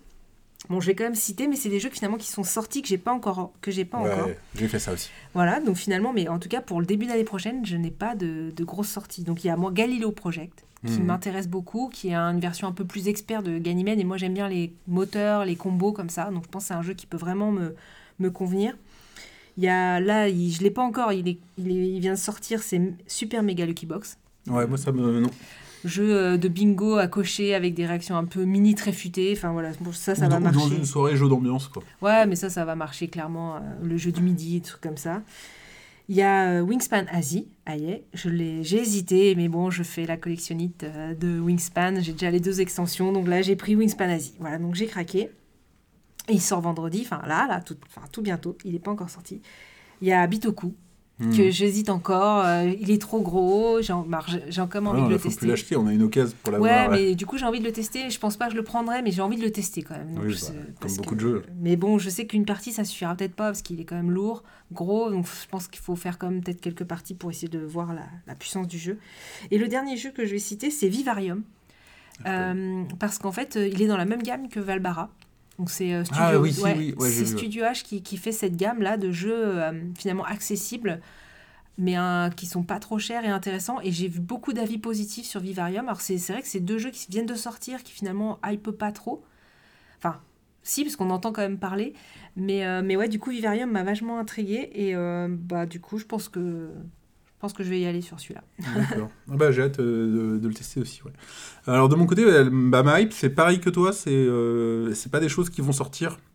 C'est des, alors soit des choses que j'ai déjà achetées auxquelles j'ai pas encore joué, soit quelques-uns qui me tentent en ce moment. Alors en premier, j'ai renommé euh, Tatsu parce que vraiment, euh, Mm. moi je suis un joueur de belote et on a fait qu'une partie et j'ai envie, d'y revenir Ouais. et je pense que voilà, comme une belote, une belote, faut enchaîner un peu les parties pour, euh, pour apprécier le truc. Donc je l'ai remis dans ma hype en mode euh, là il faut qu'il sorte quoi. Mm. Euh, ensuite, euh, alors un qui est dans ma hype actuellement parce que je viens juste de l'acheter, mais ça faisait deux ans que je le cherchais d'occasion. Euh, je viens d'acheter Barrage. Alors moi j'avais dit que j'arrêtais d'acheter des gros jeux parce qu'ils sortent pas et que ça m'agace. hein. Le dernier que j'ai joué, on a fait une partie et voilà. Donc, euh, mais là, euh, ça faisait ouais, vraiment deux ans où je me dis, ah, Barrage, quand même, tout le monde dit beaucoup de bien, ça a l'air d'être un gros jeu et tout. Bon, il était en occasion sur Rennes, et j'ai fait, bon, je le prends, Mm. je ferai une partie, je sais qu'au pire, je le revendrai le même prix. Oui, oui. Donc, euh, c'est une belle boîte, puis là, j'ai eu du bol, il est, il est, il est sous blister, enfin, il est pas sous blister, mais il est même pas dépunché, donc il est vraiment tout neuf. Donc euh, là, c'est ma hype, euh, trouver un moment pour jouer à Barrage qui dure 3 heures, donc euh, Mm. voilà. Euh, que j'ai acheté également et qu'on n'a pas sorti, donc qui sont vraiment dans la hype en ce moment, bah, il y a l'extension d'Oltré. C'est vrai que nous, Olt- Oltré, il a super bien Ouais. marché cette année. Hein, je ne saurais même pas l'expliquer, mais on a, on a vraiment envie d'avancer, Mm. de le finir et de faire les parties euh, qui vont bien. Donc là, bah, j'ai acheté l'extension et puis on va continuer avec le même groupe de joueurs, je pense. Mhm. Euh, Critical, que je viens d'acheter également. Moi, ça fait hyper longtemps qu'on parle de repartir dans le jeu de rôle, mais où clairement, j'ai pas le temps de préparer du jeu de rôle. C'est euh, masterisé, c'était bien quand j'étais étudiant, mais maintenant, j'ai plus le temps. Et, et Critical devrait pouvoir euh, bah, me permettre de faire du jeu de rôle sans avoir à devoir préparer mes parties en tant que, mais en gardant pas mal d'imagination. Donc bah là, moi, je le vois un peu comme le remplaçant dans notre cercle de joueurs. Euh, au dilemme du roi. C'est-à-dire Ouais. un jeu où il faut revenir, faire plusieurs parties, parce que bah, là, voilà, il y a huit scénarios. Mhm. Donc il faudra faire les 8 scénarios. Donc, euh, et par contre, c'est qu'une demi-heure chacun. Donc Ah oui, c'est bien. ça peut être un format euh, assez cool. Et puis, je vais citer encore deux. Je vais citer Hit. Alors, Hit, j'ai quasiment euh, failli l'acheter. Donc, c'est un jeu de course. Ah ouais? Ouais, et normalement, j'achète plus de jeux de course parce que j'en ai un que j'adore. Mais je trouve que tous les autres sont. euh, les modifications sont pas assez. euh, justifient pas l'achat du nouveau jeu, quoi. Mais celui-là. enfin, tout le Bah, monde il, en- hy- ouais, il, il hype beaucoup. il hype à mort, tout le monde dit que c'est beaucoup bien. Alors, j'aimerais bien l'essayer avant de l'acheter. Mais euh, bon, pareil, il est à partir de 10 ans et tout, et euh, a priori, le, la rejouabilité est vraiment pas mal. Enfin, c'est à force que tout le monde en dise du bien. C'est ça, mais c'est vrai que moi, j'ai, on avait testé, c'était lequel euh, C'était pas form... C'était. euh, Le mien? Non, ouais, le tien, j'avais testé, mais on en avait testé un autre de voiture. Mais moi, c'est pas du tout. C'était Dawn Force. Non, Non, c'était les Rallyman GT. Voilà. Bah, pff, je comprends pas. Moi, ce jeu, on pose des dés, on avance sa voiture. En fait, j'ai pas du tout la cible. Et du coup, je me dis, ah oui, celui-là, il a avec des cartes, il est peut-être intéressant, mais je sais que je suis pas la cible. Rallyman, GT, j'étais déçu parce que c'est pareil, tout le monde en dit tellement de bien que euh, moi j'ai joué donc euh, le mien c'est Snowtails Mm. qui est très vieux, moi ça doit faire 15 ans que je l'ai ce jeu-là. Et euh, Rallyman GT il m'a pas révolutionné par rapport à un Snowtails. Mm. Bon, Snowtails c'est très mathématique, et c'est un jeu qui est vieux et maintenant il a des défauts. Mais il- voilà, je l'ai, je l'aime, j'ai pas besoin d'acheter les autres. Mais euh, Hit là, euh, je sais pas, tout le monde dit du bien. Alors il y a beaucoup de, c'est littéralement de la hype hein, pour le Mm. coup. Ouais, moi, je suis Voilà. pas, Et pas alors, la cible. une vraie hype, parce que quelque chose qui va sortir, mais bon, je crois que je l'ai dit déjà dans les trois derniers podcasts, euh, c'est les extensions de Terraforming Mars Ares, Ouais. qui sortent au printemps, enfin début du printemps, je crois que c'est mars, fin février-mars, un truc comme ça. Et euh, moi, Terraforming Mars Ares, il marche très bien, et là, il m'a permis de me passer des joueurs, euh, j'ai un petit cercle de joueurs, de joueurs... euh, Peut-être justement initier cette fameuse catégorie qu'on retrouve Mm. dans les prix maintenant, c'est-à-dire que des, des gens qui sont capables d'écouter des règles et de passer sur des jeux un peu compliqués, mais qui ne jouent pas à Terraforming Mars. Et là, je les ai mis à Terraforming Mars Ares. Gros coup de cœur, on enchaîne les parties, euh, ils sont fans. Et euh, moi aussi, je l'aime beaucoup. Et du coup, j'ai ouais, hâte de voir les extensions, notamment l'extension coop, Mm. euh, qui permettra de jouer en coop. T'arrives vraiment à jouer plus vite qu'un Ouais. terraforming Ah oui, bah moi, de toute façon, une partie de Terraforming Mars, avec moi, c'est 2h30. euh, Et euh, bah, le, le mode, le mode en 14 tours, hein, enfin, sur TFM, on le fait en 40 minutes, euh, Mm. 45 minutes, 1 heure. Donc, en, en mode normal, non, c'est 1h30. On dure Mm. entre 45 minutes et 1h30, donc oui, il est vraiment plus court. Quoi. Mm. Donc là, c'est sûr, ça, ça sera achat. Je pense que je vais pas prendre les trois extensions, mais je vais Mm. prendre au moins la coop. Donc, euh, donc voilà. Ok. Donc rendez-vous bientôt, on a dit, pour, le le, bilan. bilan. de fin d'année. On va essayer de- d'enchaîner tout ça rapidement. J'oublie pas, comme d'habitude, euh, retrouvez-nous sur le Discord. Oui, puis euh, on peut reparler de la, de- du nouveau format qu'on fait, l'article mensuel qu'on essaie de, de respecter. sur le blog. voilà. ouais. Donc sur le site qui filme, on essaie de faire un, voilà, un, un article les jeux du mois en, avec une petite liste euh, voilà, de 5-6 jeux qu'on choisit, qui ont été joués. Sans que ce soit les jeux qui sont sortis dans le mois. Non, c'est les ça, jeux auxquels on a joué dans le mois. C'est les jeux, voilà, ils sont mis parce que soit euh, on, on a fait jouer à plein de gens et tout le monde a adoré, soit c'est les jeux qu'on a le plus joué, même si c'est des anciens, c'est le jeu qu'on a joué beaucoup ce mois-ci, ou alors c'est une nouveauté qu'on a appréciée. Donc il y a plusieurs critères qui font qu'ils peuvent être dans cette liste. C'est assez voilà. éclectique du coup. Moi, c'est ça, et du coup, on essaye de, de, de, de faire ce, cet article mensuel, donc euh, n'hésitez pas Ouais. à aller. euh, De façon générale, on va essayer d'être un peu plus euh, euh, constant, on va Voilà. dire, dans nos réalisations. Là, on a eu un gros trou niveau podcast. Bah, Il y a eu des changements de boulot, des trucs comme ça. Il a fallu qu'on se réorganise. C'est ça. Euh, donc là, on revient bientôt. On reviendra aussi avec un podcast euh, livre. Mm. Bon, là, ce sera peut-être fin janvier, début février, mais c'est c'est dans les cartons également. Mm. Donc voilà, le Discord, bah, Facebook, Twitter, les liens sont dans la description. Bien entendu, sur le site. Bah, retrouvez-nous et n'hésitez pas à venir échanger avec nous Oui. euh, par tous ces biais-là. Passez Merci. de bonnes fêtes de fin d'année si ouais, on. si on est pas revenu- on sera pas revenu d'ici là. Voilà. Et, si on a publié à temps, C'est ça. Et puis, bah voilà. euh, en tout cas, sûrement à l'année prochaine. ouais, bonne fête, à bientôt, merci.